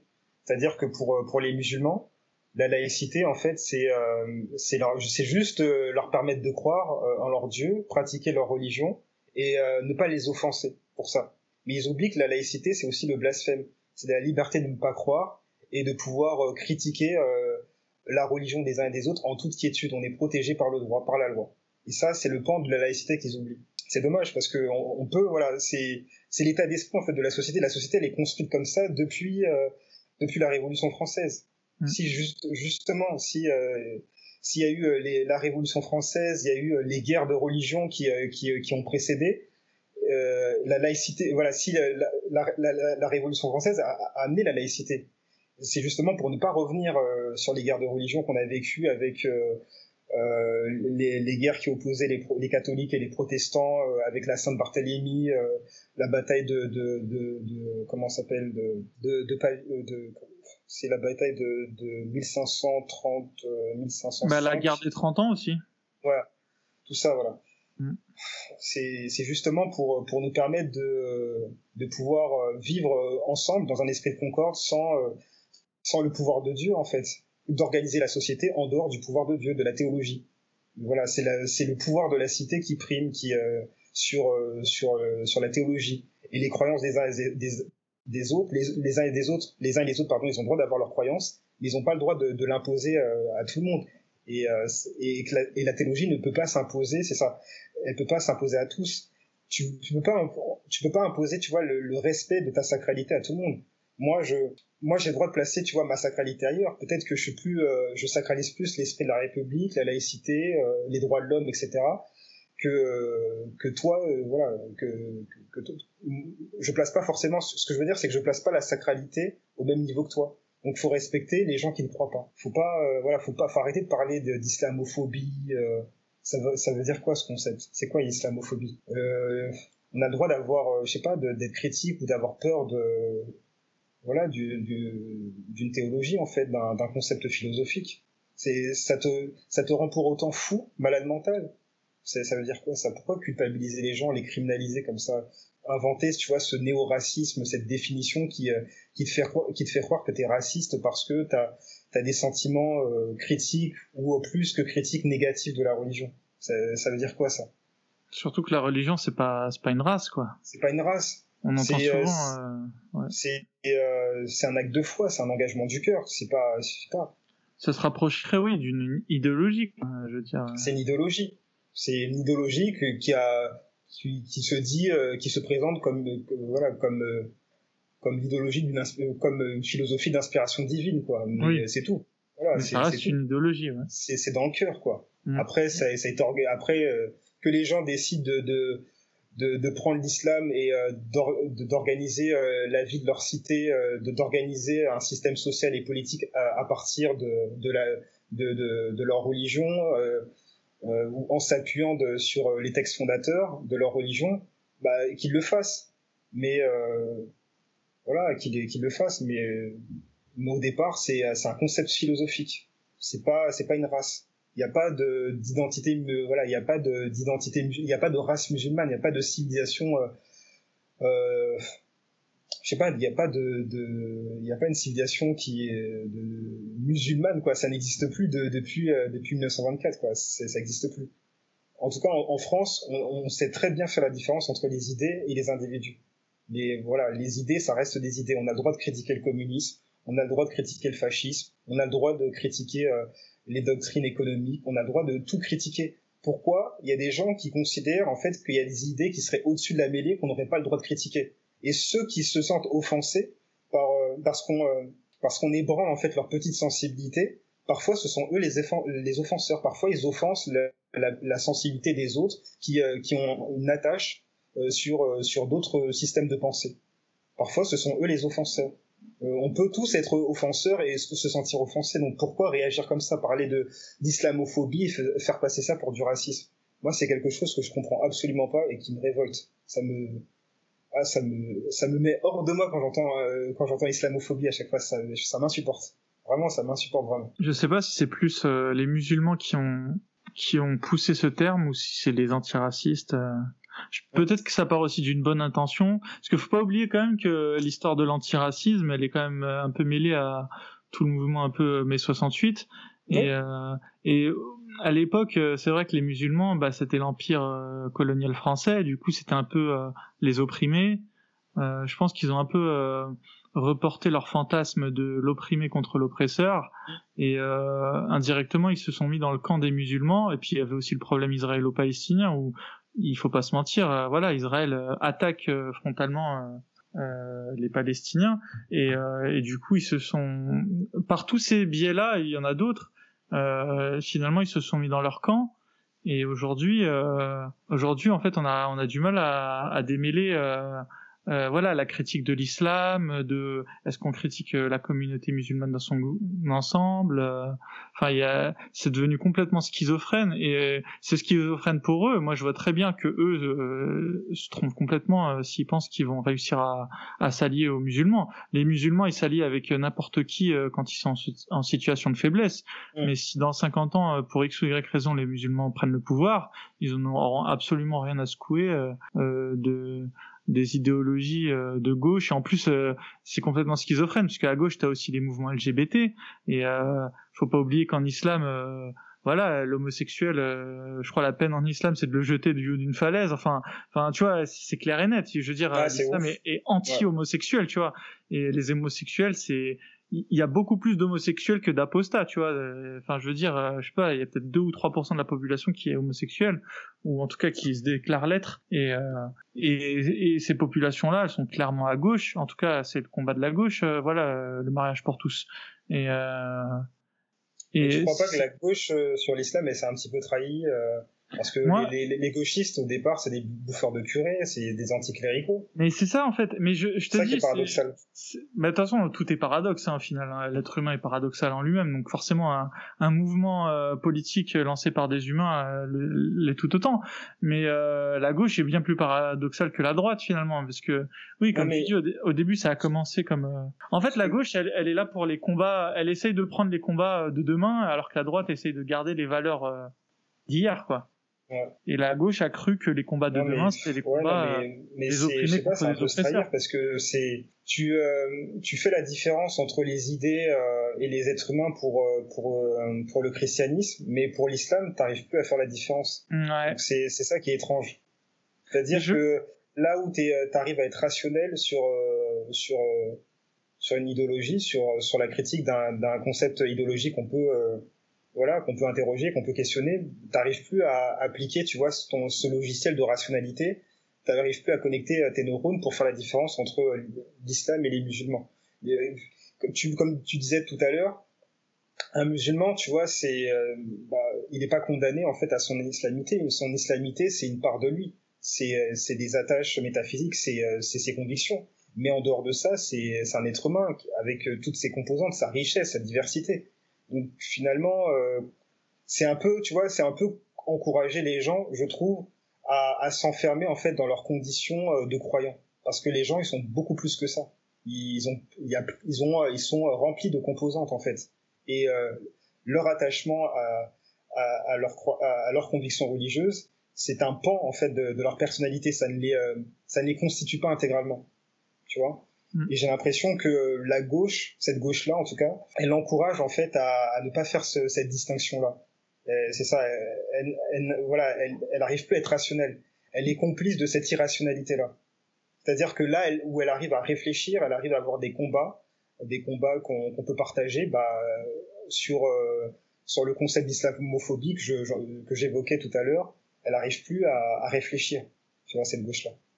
C'est ça qui est paradoxal, c'est ça qui est complètement fou. Ou alors, ou alors, ou alors, ou alors. Après, j'arrive pas à me l'enlever de la tête, mais sinon, il y a, ils ont un, un, point de vue bêtement électoral et ils se disent que les musulmans sont nombreux et déjà acquis à leur cause et du coup, euh, et du coup, ce serait une, un suicide électoral que de, tu vois, un peu comme finalement Manuel Valls, il a été archi critiqué, tu vois, parce que c'était un des rares à gauche d'être, euh, à être, euh, je pourrais pas dire qu'ils sont anti-musulmans, tu vois, mais en tout cas, il était bien moins tendre avec les musulmans que l'était la gauche en général. Et on a très bien vu que le calcul euh, politique, c'est un, c'est un échec euh, pour lui, tu vois. Et donc euh, forcément, je pense que son échec à lui va pas motiver d'autres à, à, dire ce qu'ils ont peut-être au fond du cœur, euh, juste par un d'un point de vue bêtement électoral. Mais franchement, si un homme politique se dit ça, quand même, c'est c'est que quand même, il, pourquoi tu fais de la politique, quoi tu, Enfin, euh, faire de la politique, c'est quand même c'est quand même euh, mettre en avant ses, ses, convictions quoi ouais mais on parle de cynisme aussi ouais bah ça si c'est pour être des, finalement euh, euh, ouais. enfin ouais.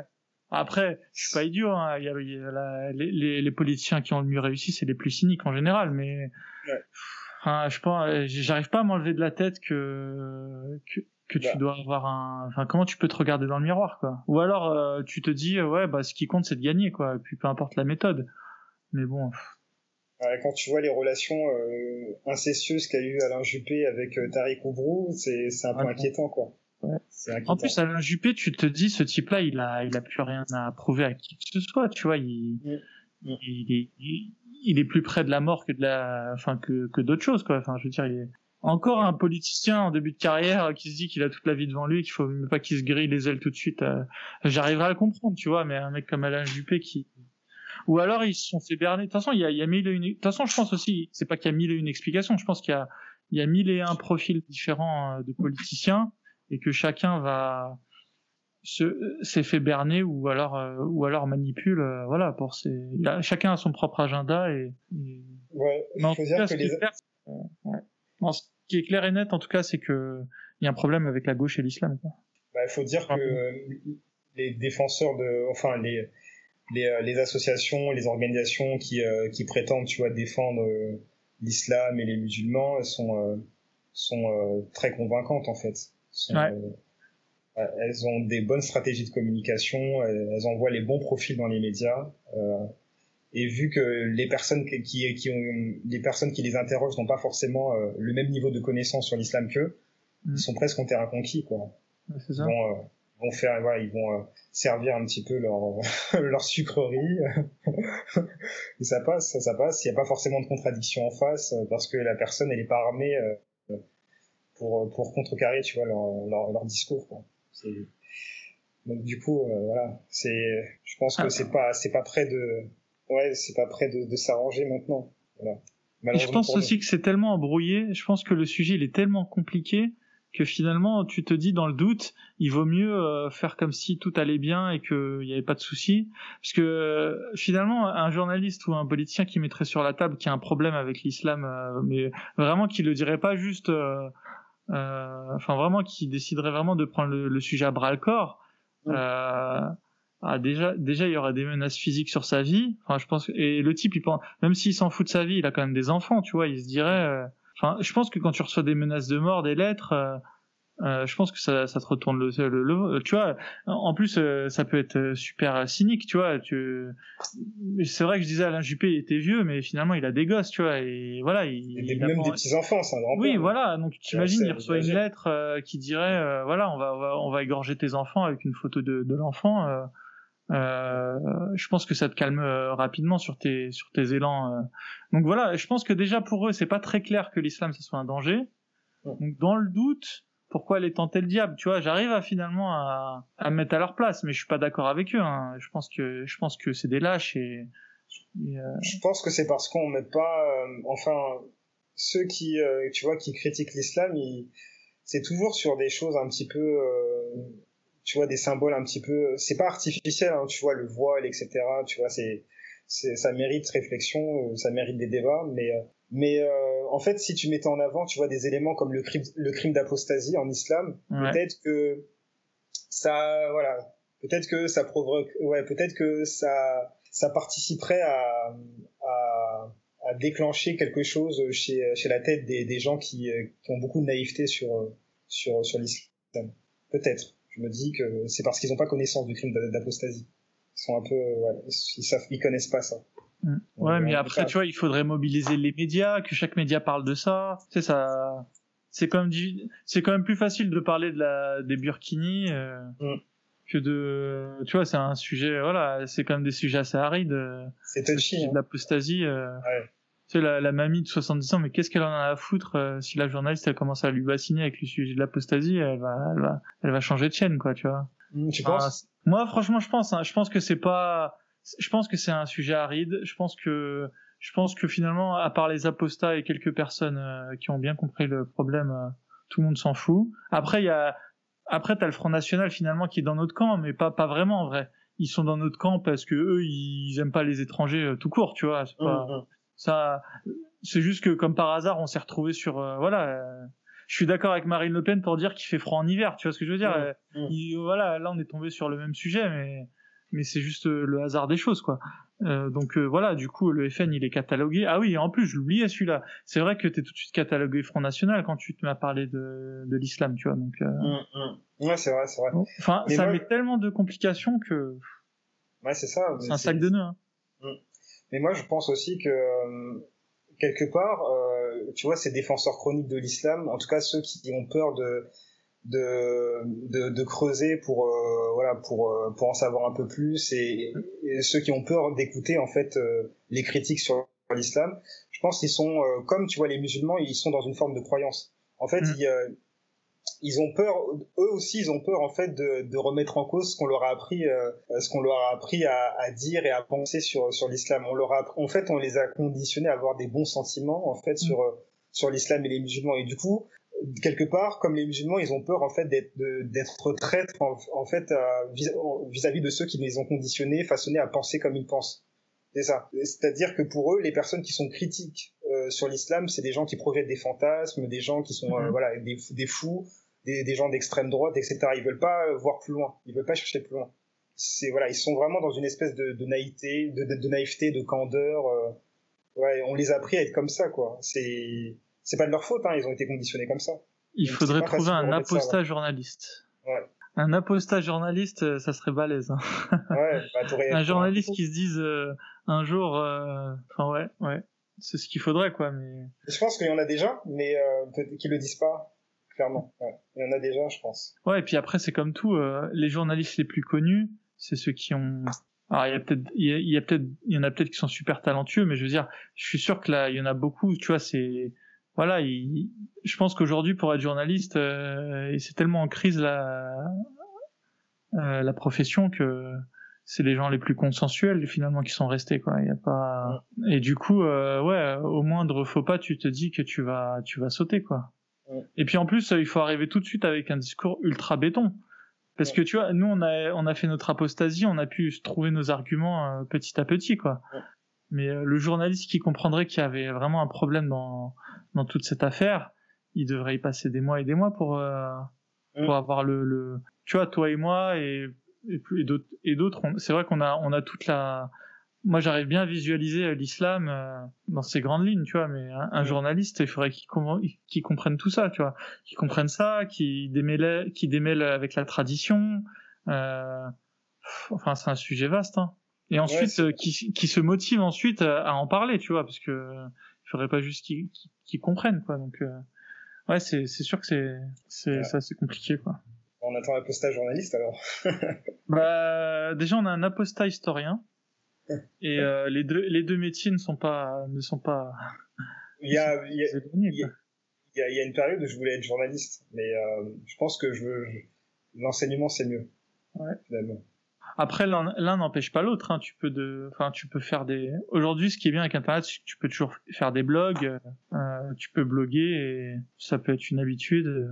Et ça se, ça se rapproche du journalisme. Tu sais que j'ai un ami à moi, il est devenu euh, journaliste sportif. Euh, euh, juste en envoyant une petite annonce à un site de sport en ligne et son article il a été lu enfin par son article il a fait 200 articles et il a comptabilisé un million de vues tu vois. Un million de lectures enfin et du coup euh, et du coup maintenant il essaye de d'avoir ses diplômes et tout enfin de d'avoir sa carte de journaliste. Mais ce que je veux dire c'est que t'es pas obligé de faire les cinq années enfin euh, c'est quand même mieux et c'est quand même je pense pour être bien vu dans la profession c'est quand même mieux tu vois. Je suis pas en train de dire mais oui forcément. Mais je veux dire tu peux quand même rentrer euh, par la petite porte et ou faire quelque chose qui s'en rapproche enfin voilà quoi. Au final ça reste des métiers de l'écriture tu vois c'est enfin, toi quand tu vas te mettre à écrire finalement qu'est-ce qui te qu'est-ce qui te différenciera d'un journaliste? Peu de choses finalement. Tu seras bien plus proche d'un journaliste que d'un couvreur ou d'un chauffeur de bus. Tu non, c'est sûr, c'est sûr. Mais après, c'est pas, c'est pas exactement la même écriture. Oui, ah bah, je suis, je suis d'accord. C'est, oui, il y aura pas le côté, quoique j'allais dire, il y a pas le côté enquête, mais tu peux quand même devenir une sorte d'enquêteur, euh, enquêteur euh, de l'histoire, quoi. Et du coup, est-ce que, est-ce que tu trouves que l'apostasie a donné un nouveau sens à ta vie?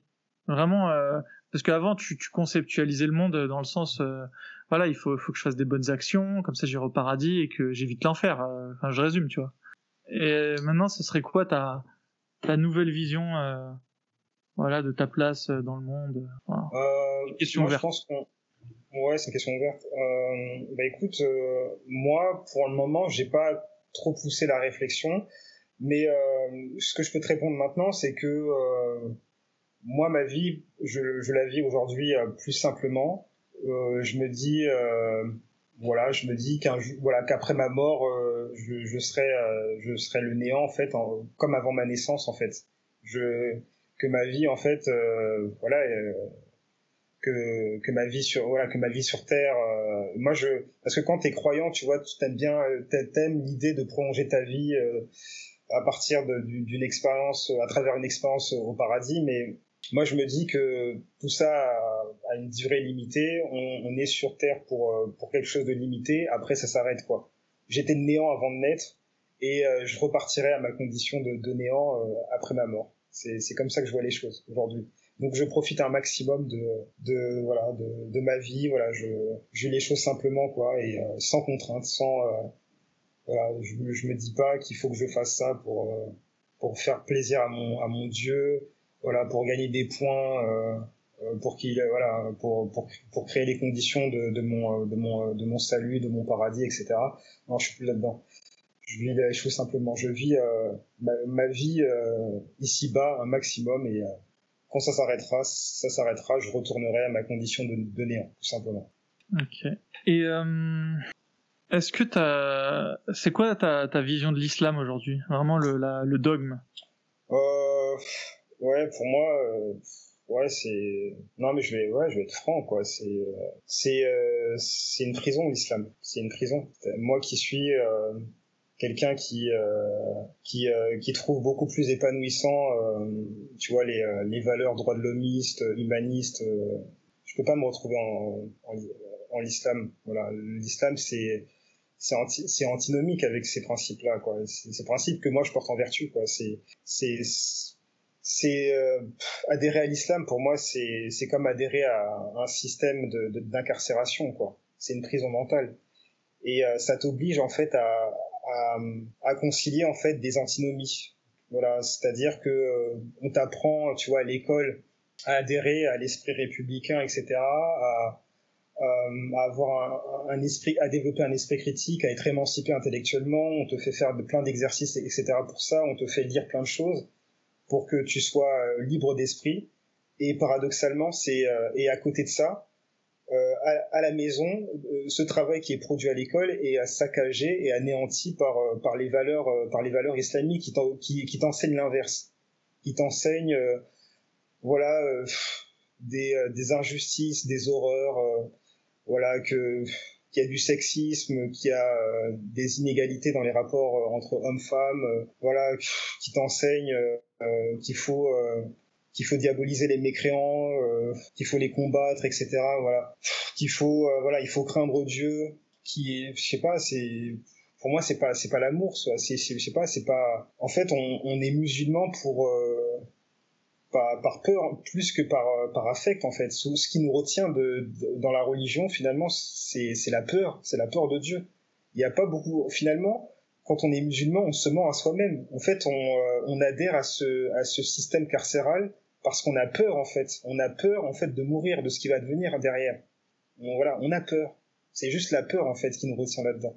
Mais euh, je crois pas qu'il y a, je, crois pas qu'il y ait une, adhésion vraiment. Ouais, il y a une, si, il y a une adhésion totale euh, pour pour beaucoup à, à l'intégralité. Euh, enfin, peut-être pas à l'intégralité, mais euh, il y a une adhésion en tout cas au, aux valeurs, aux valeurs et aux principes du, euh, de, des recueils de textes coraniques et euh, des hadiths, mais euh, mais ce qui ce qui retient en fait les gens dans la religion, c'est bah, c'est la peur en fait de la vie après la mort, parce que voilà. Et pour moi, pour moi, ouais, tout ça, c'est honnêtement, je vais te dire franchement, c'est c'est de la merde quoi. C'est c'est une prison.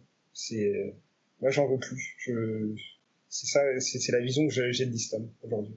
Je pense que ça va évoluer comment euh, L'islam, les musulmans, leur rapport avec le monde, euh, le nôtre avec eux? Bah écoute, euh, bah, tant qu'il n'y aura pas d'introspection de la part des musulmans, ça n'évoluera pas. Je suis un peu fataliste là-dessus. Ça n'évoluera pas. Euh, parce que quand on voilà, quand on essaie en fait d'interroger euh, euh, ce qui produit le, ce qui produit, je sais pas, le terrorisme, etc. Chaque chaque attentat, bah, t'as toujours des gens qui euh, qui sortent, euh, qui sortent et qu'on qu'on voit apparaître dans les médias pour dire non, ne parlez pas de ça. Si vous parlez de ça, c'est parce que vous êtes des complices de l'extrême droite, vous êtes complices de ces terroristes, vous faites leur jeu. vous êtes islamophobe, etc. pas d'amalgame. du coup, tu, vois, j'ai l'impression. Et puis t'as les t'as les médias, t'as les médias qui les encouragent là-dedans, quoi. C'est bizarre parce que t'en as certains qui essayent d'apporter, tu vois, une parole différente en, en interrogeant en fait euh, les réalités de l'islam, et t'en en as d'autres qui sont majoritaires qui euh, qui refusent en fait cette critique-là, que ce soit les musulmans et, euh, et des défenseurs chroniques de l'islam. Du coup, c'est ça peut pas évoluer si les gens refusent en fait d'interroger ce qui ce qui ne va pas dans, dans l'islam. Pourquoi c'est toujours l'islam en fait qui est, qui est qui est évoqué dans les médias de façon aussi euh, aussi critique? C'est pas voilà. Quand tout est pur, quand tout est parfait, en fait, il n'y a pas d'interrogation, ça n'inspire aucune interrogation. Mm. Il n'y a pas, il a pas matière en fait à le faire. S'il y a aujourd'hui des interrogations sur l'islam, c'est parce que euh, parce que il y a des choses en fait qu'on qu'on peut interroger à travers l'histoire des origines, qu'on peut parce qu'il y a des choses qui qui interrogent dans les sources de l'islam il y a des choses qui interrogent dans les comportements, dans les discours qui sont conditionnés par les sources. En fait, toutes les, toutes les critiques sur l'islam, elles, elles interviennent pas par hasard. C'est parce qu'il y a quelque chose, il y a, il y a, des choses qui, euh, qui les façonnent, qui les fabriquent. Il y a une réalité en face qui, qui produisent en fait ces interrogations-là. Si tout était parfait, il n'y aurait aucun problème avec l'islam. Tu vois? C'est-à-dire qu'il y a un problème quelque part, et du coup, ce problème-là, il faut, il faut le résoudre, il faut le travailler. Pour ça, il faut mettre quand même le nez dans les sources il faut que les gens regardent les sources pour savoir quelle est la réalité de l'islam. Et du coup, c'est pour ça que moi je suis fataliste. Je me dis que ça peut pas changer tant que les gens ne n'oseront pas faire ce travail-là. C'est ce voilà ce travail qui mérite de, de faire un effort. C'est ce travail qui mérite de de sortir de ces discours simplistes, systématiques, euh, voilà ces discours euh, voilà qui qui sont presque des réflexes pavloviens quoi. C'est c'est mécanique. Et voilà pour pour ne pas regarder en face la réalité quoi comme je te disais tout à l'heure, à chaque fois que qu'il y a des attentats, euh, on, va toujours trouver des explications sociales. Mais jamais on va chercher à l'intérieur de, l'islam, dans les sources, pour savoir quelle est la réalité en fait. Quelle est la réalité? Pourquoi on a besoin Pourquoi c'est pourquoi c'est à chaque fois l'islam la, religion qui est toujours qui est, débattue dans qui est discutée dans les débats? Voilà pourquoi il faut pourquoi on parle de d'entreprise de réformation de l'islam? On parle d'islam, voilà, de volonté d'instaurer un islam de France.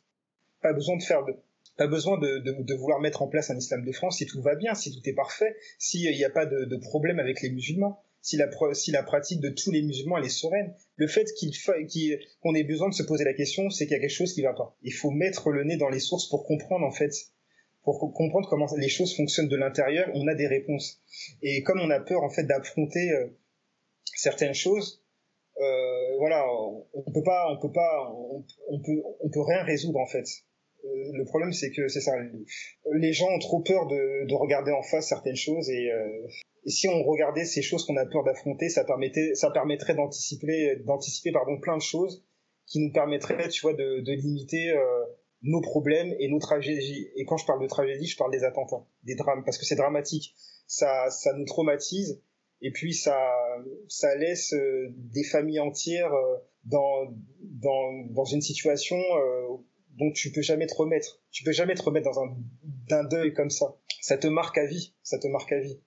Les, les gens qui vont être obligés d'avoir un suivi toute leur vie, de se bourrer de, de, de cacher toute leur vie euh, à cause de, de, de gens qui, qui, qui ont pris appui sur un corpus euh, qui, qui, les ont encouragés à, à commettre ces atrocités-là, franchement, euh, voilà, ça mérite réflexion. Ça mérite, euh, ça mérite réflexion. Ces, ces terroristes-là, ils font pas, voilà, ils font pas ce qu'ils font par hasard. Il y a quelque chose qui les a amenés à faire ça. Et pourquoi? Qu'est-ce qui rend possible leurs actions? Pourquoi on se pose jamais la question là? Pourquoi toujours diaboliser ceux qui, ceux qui, qui, qui, veulent se poser des questions? Si on veut se poser des questions, c'est pour résoudre, c'est pour vivre dans une meilleure société. C'est pas pour, c'est pas pour attaquer des, des êtres humains c'est pour justement, c'est voilà, c'est pour euh, qu'on, ouais, c'est c'est c'est pour qu'on vive mieux ensemble, quoi. C'est voilà, pour moi c'est simple à comprendre, quoi. C'est voilà, voilà ma réponse, quoi. T'aurais des solutions euh, si, si, on va se projeter un petit peu, si, si dans le futur, euh, par le hasard de la vie, t'arrivais à avoir euh, l'oreille d'Emmanuel Macron, par exemple, enfin, ou, d'un de ses conseillers, quelqu'un de haut placé, euh, qu'est-ce que tu lui dirais?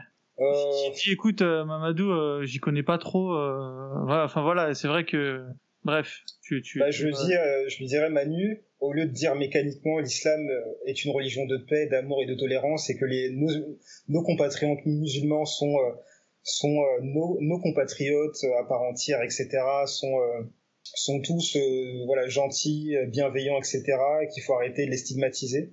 Enfin, voilà. Je lui dirais, Manu, regarde les sources, regarde, lis le Coran, lis la tradition, lis les tafsirs, lis les chroniques, et essaye d'avoir un rapport analytique avec tout ça. Et euh, voilà. Et, et euh, voilà. Et euh, permet à ce que les futures générations puissent avoir une éducation, enfin pas une éducation religieuse, mais puissent en fait s'armer en fait pour comprendre en fait l'histoire des origines et en, en comprenant l'histoire des origines, ça permet d'anticiper voilà, ça permet en, fait d'anticiper en fait ce genre d'action terroriste en fait parce que comme on sera, on serait armé en fait pour pour comprendre en fait euh, ce qui, pour comprendre le phénomène terroriste, le, djihad, le califat, etc. Euh, on, pourrait en fait, euh, on pourrait en fait anticiper ce genre de choses. On, pourrait, on, on pourrait anticiper ce genre de tragédie.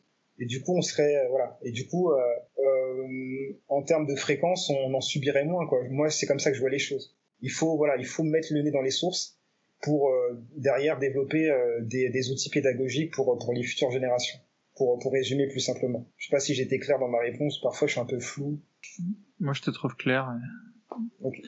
Euh, Est-ce que tu aurais un conseil pour, pour des musulmans qui se mettraient à douter de, de leur foi? Vraiment des personnes qui sont en plein doute Bon, je vais pas, je vais pas tout de suite leur conseiller de, de se rapprocher des apostats. Je sais pas, c'est peut-être trop violent tout de suite, mais euh, je, ouais, je, je, je pense que je leur conseillerais un peu la, même chose.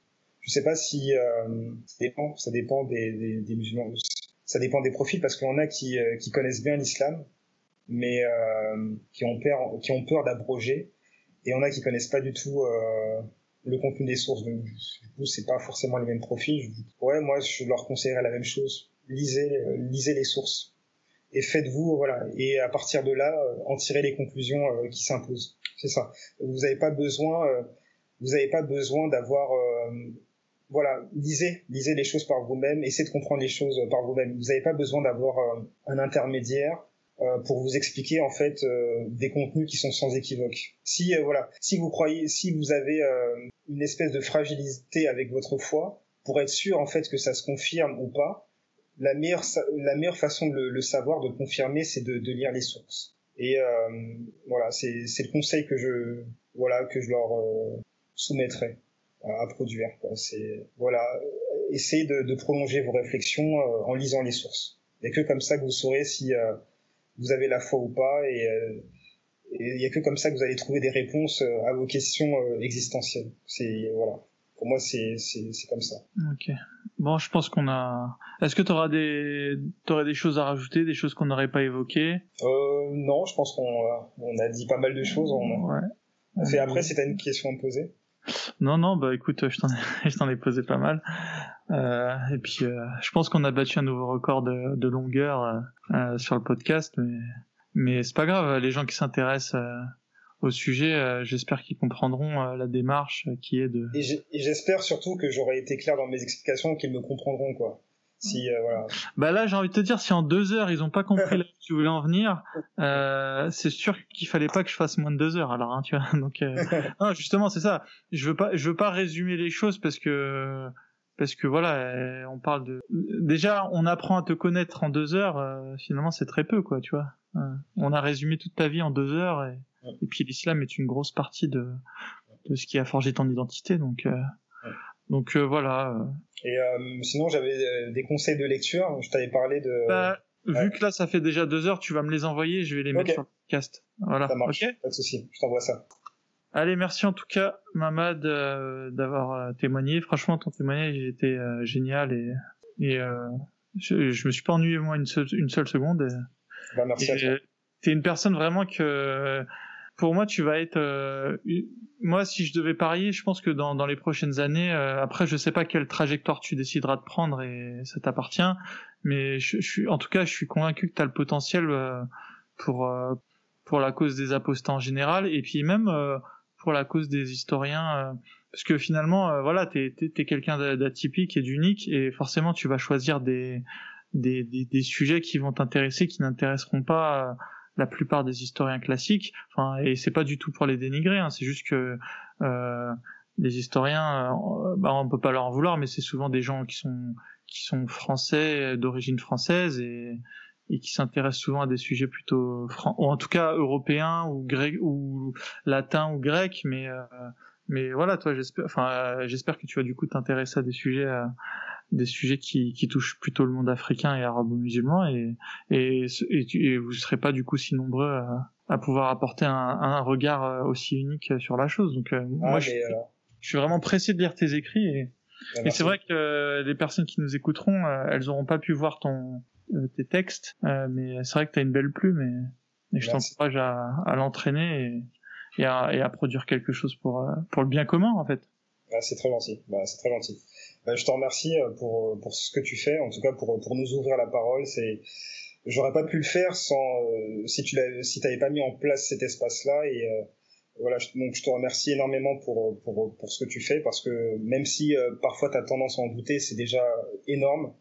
Euh, la preuve, c'est que ça nous encourage à, à témoigner, euh, ça nous donne la force de témoigner, et, et j'en profite aussi par la même occasion de, de remercier les, les, personnes qui m'ont précédé sur cet espace-là, parce que euh, vous tous, vous m'avez donné la force de, pour mon témoignage aujourd'hui. Voilà. C'est pas, c'est pas tous les jours qu'on a l'occasion de pouvoir se, ouais, se confier sur sa vie, pouvoir parler de toi comme ça et avec autant de liberté, sans, sans se sentir forcément jugé ou culpabilisé. Donc c'est très bien. Donc merci. Et voilà, un nouveau record a été battu. Euh, deux heures et demie euh, pour un podcast. Euh, voilà, c'est vrai que je suis long. Euh, merci vraiment d'avoir été jusqu'au bout. Si vous avez, voilà, si vous avez été, si vous êtes encore là, on va très vite revenir sur une prochaine interview. Ce sera ce sera Mehdi euh, qui a intégré un groupe salafiste.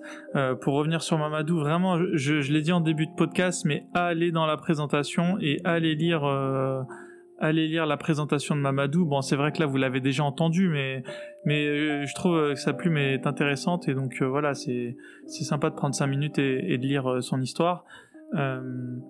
J'ai même, je me souviens quand, quand j'ai lu vraiment son, son message, j'ai eu des frissons parce que quand, c'est écrit, euh, il y a l'imaginaire qui se met en place et, euh, voilà, le moment où il annonce son apostasie à son père, euh, moi je me rappelle que j'ai eu j'ai retenu mes respirations quoi.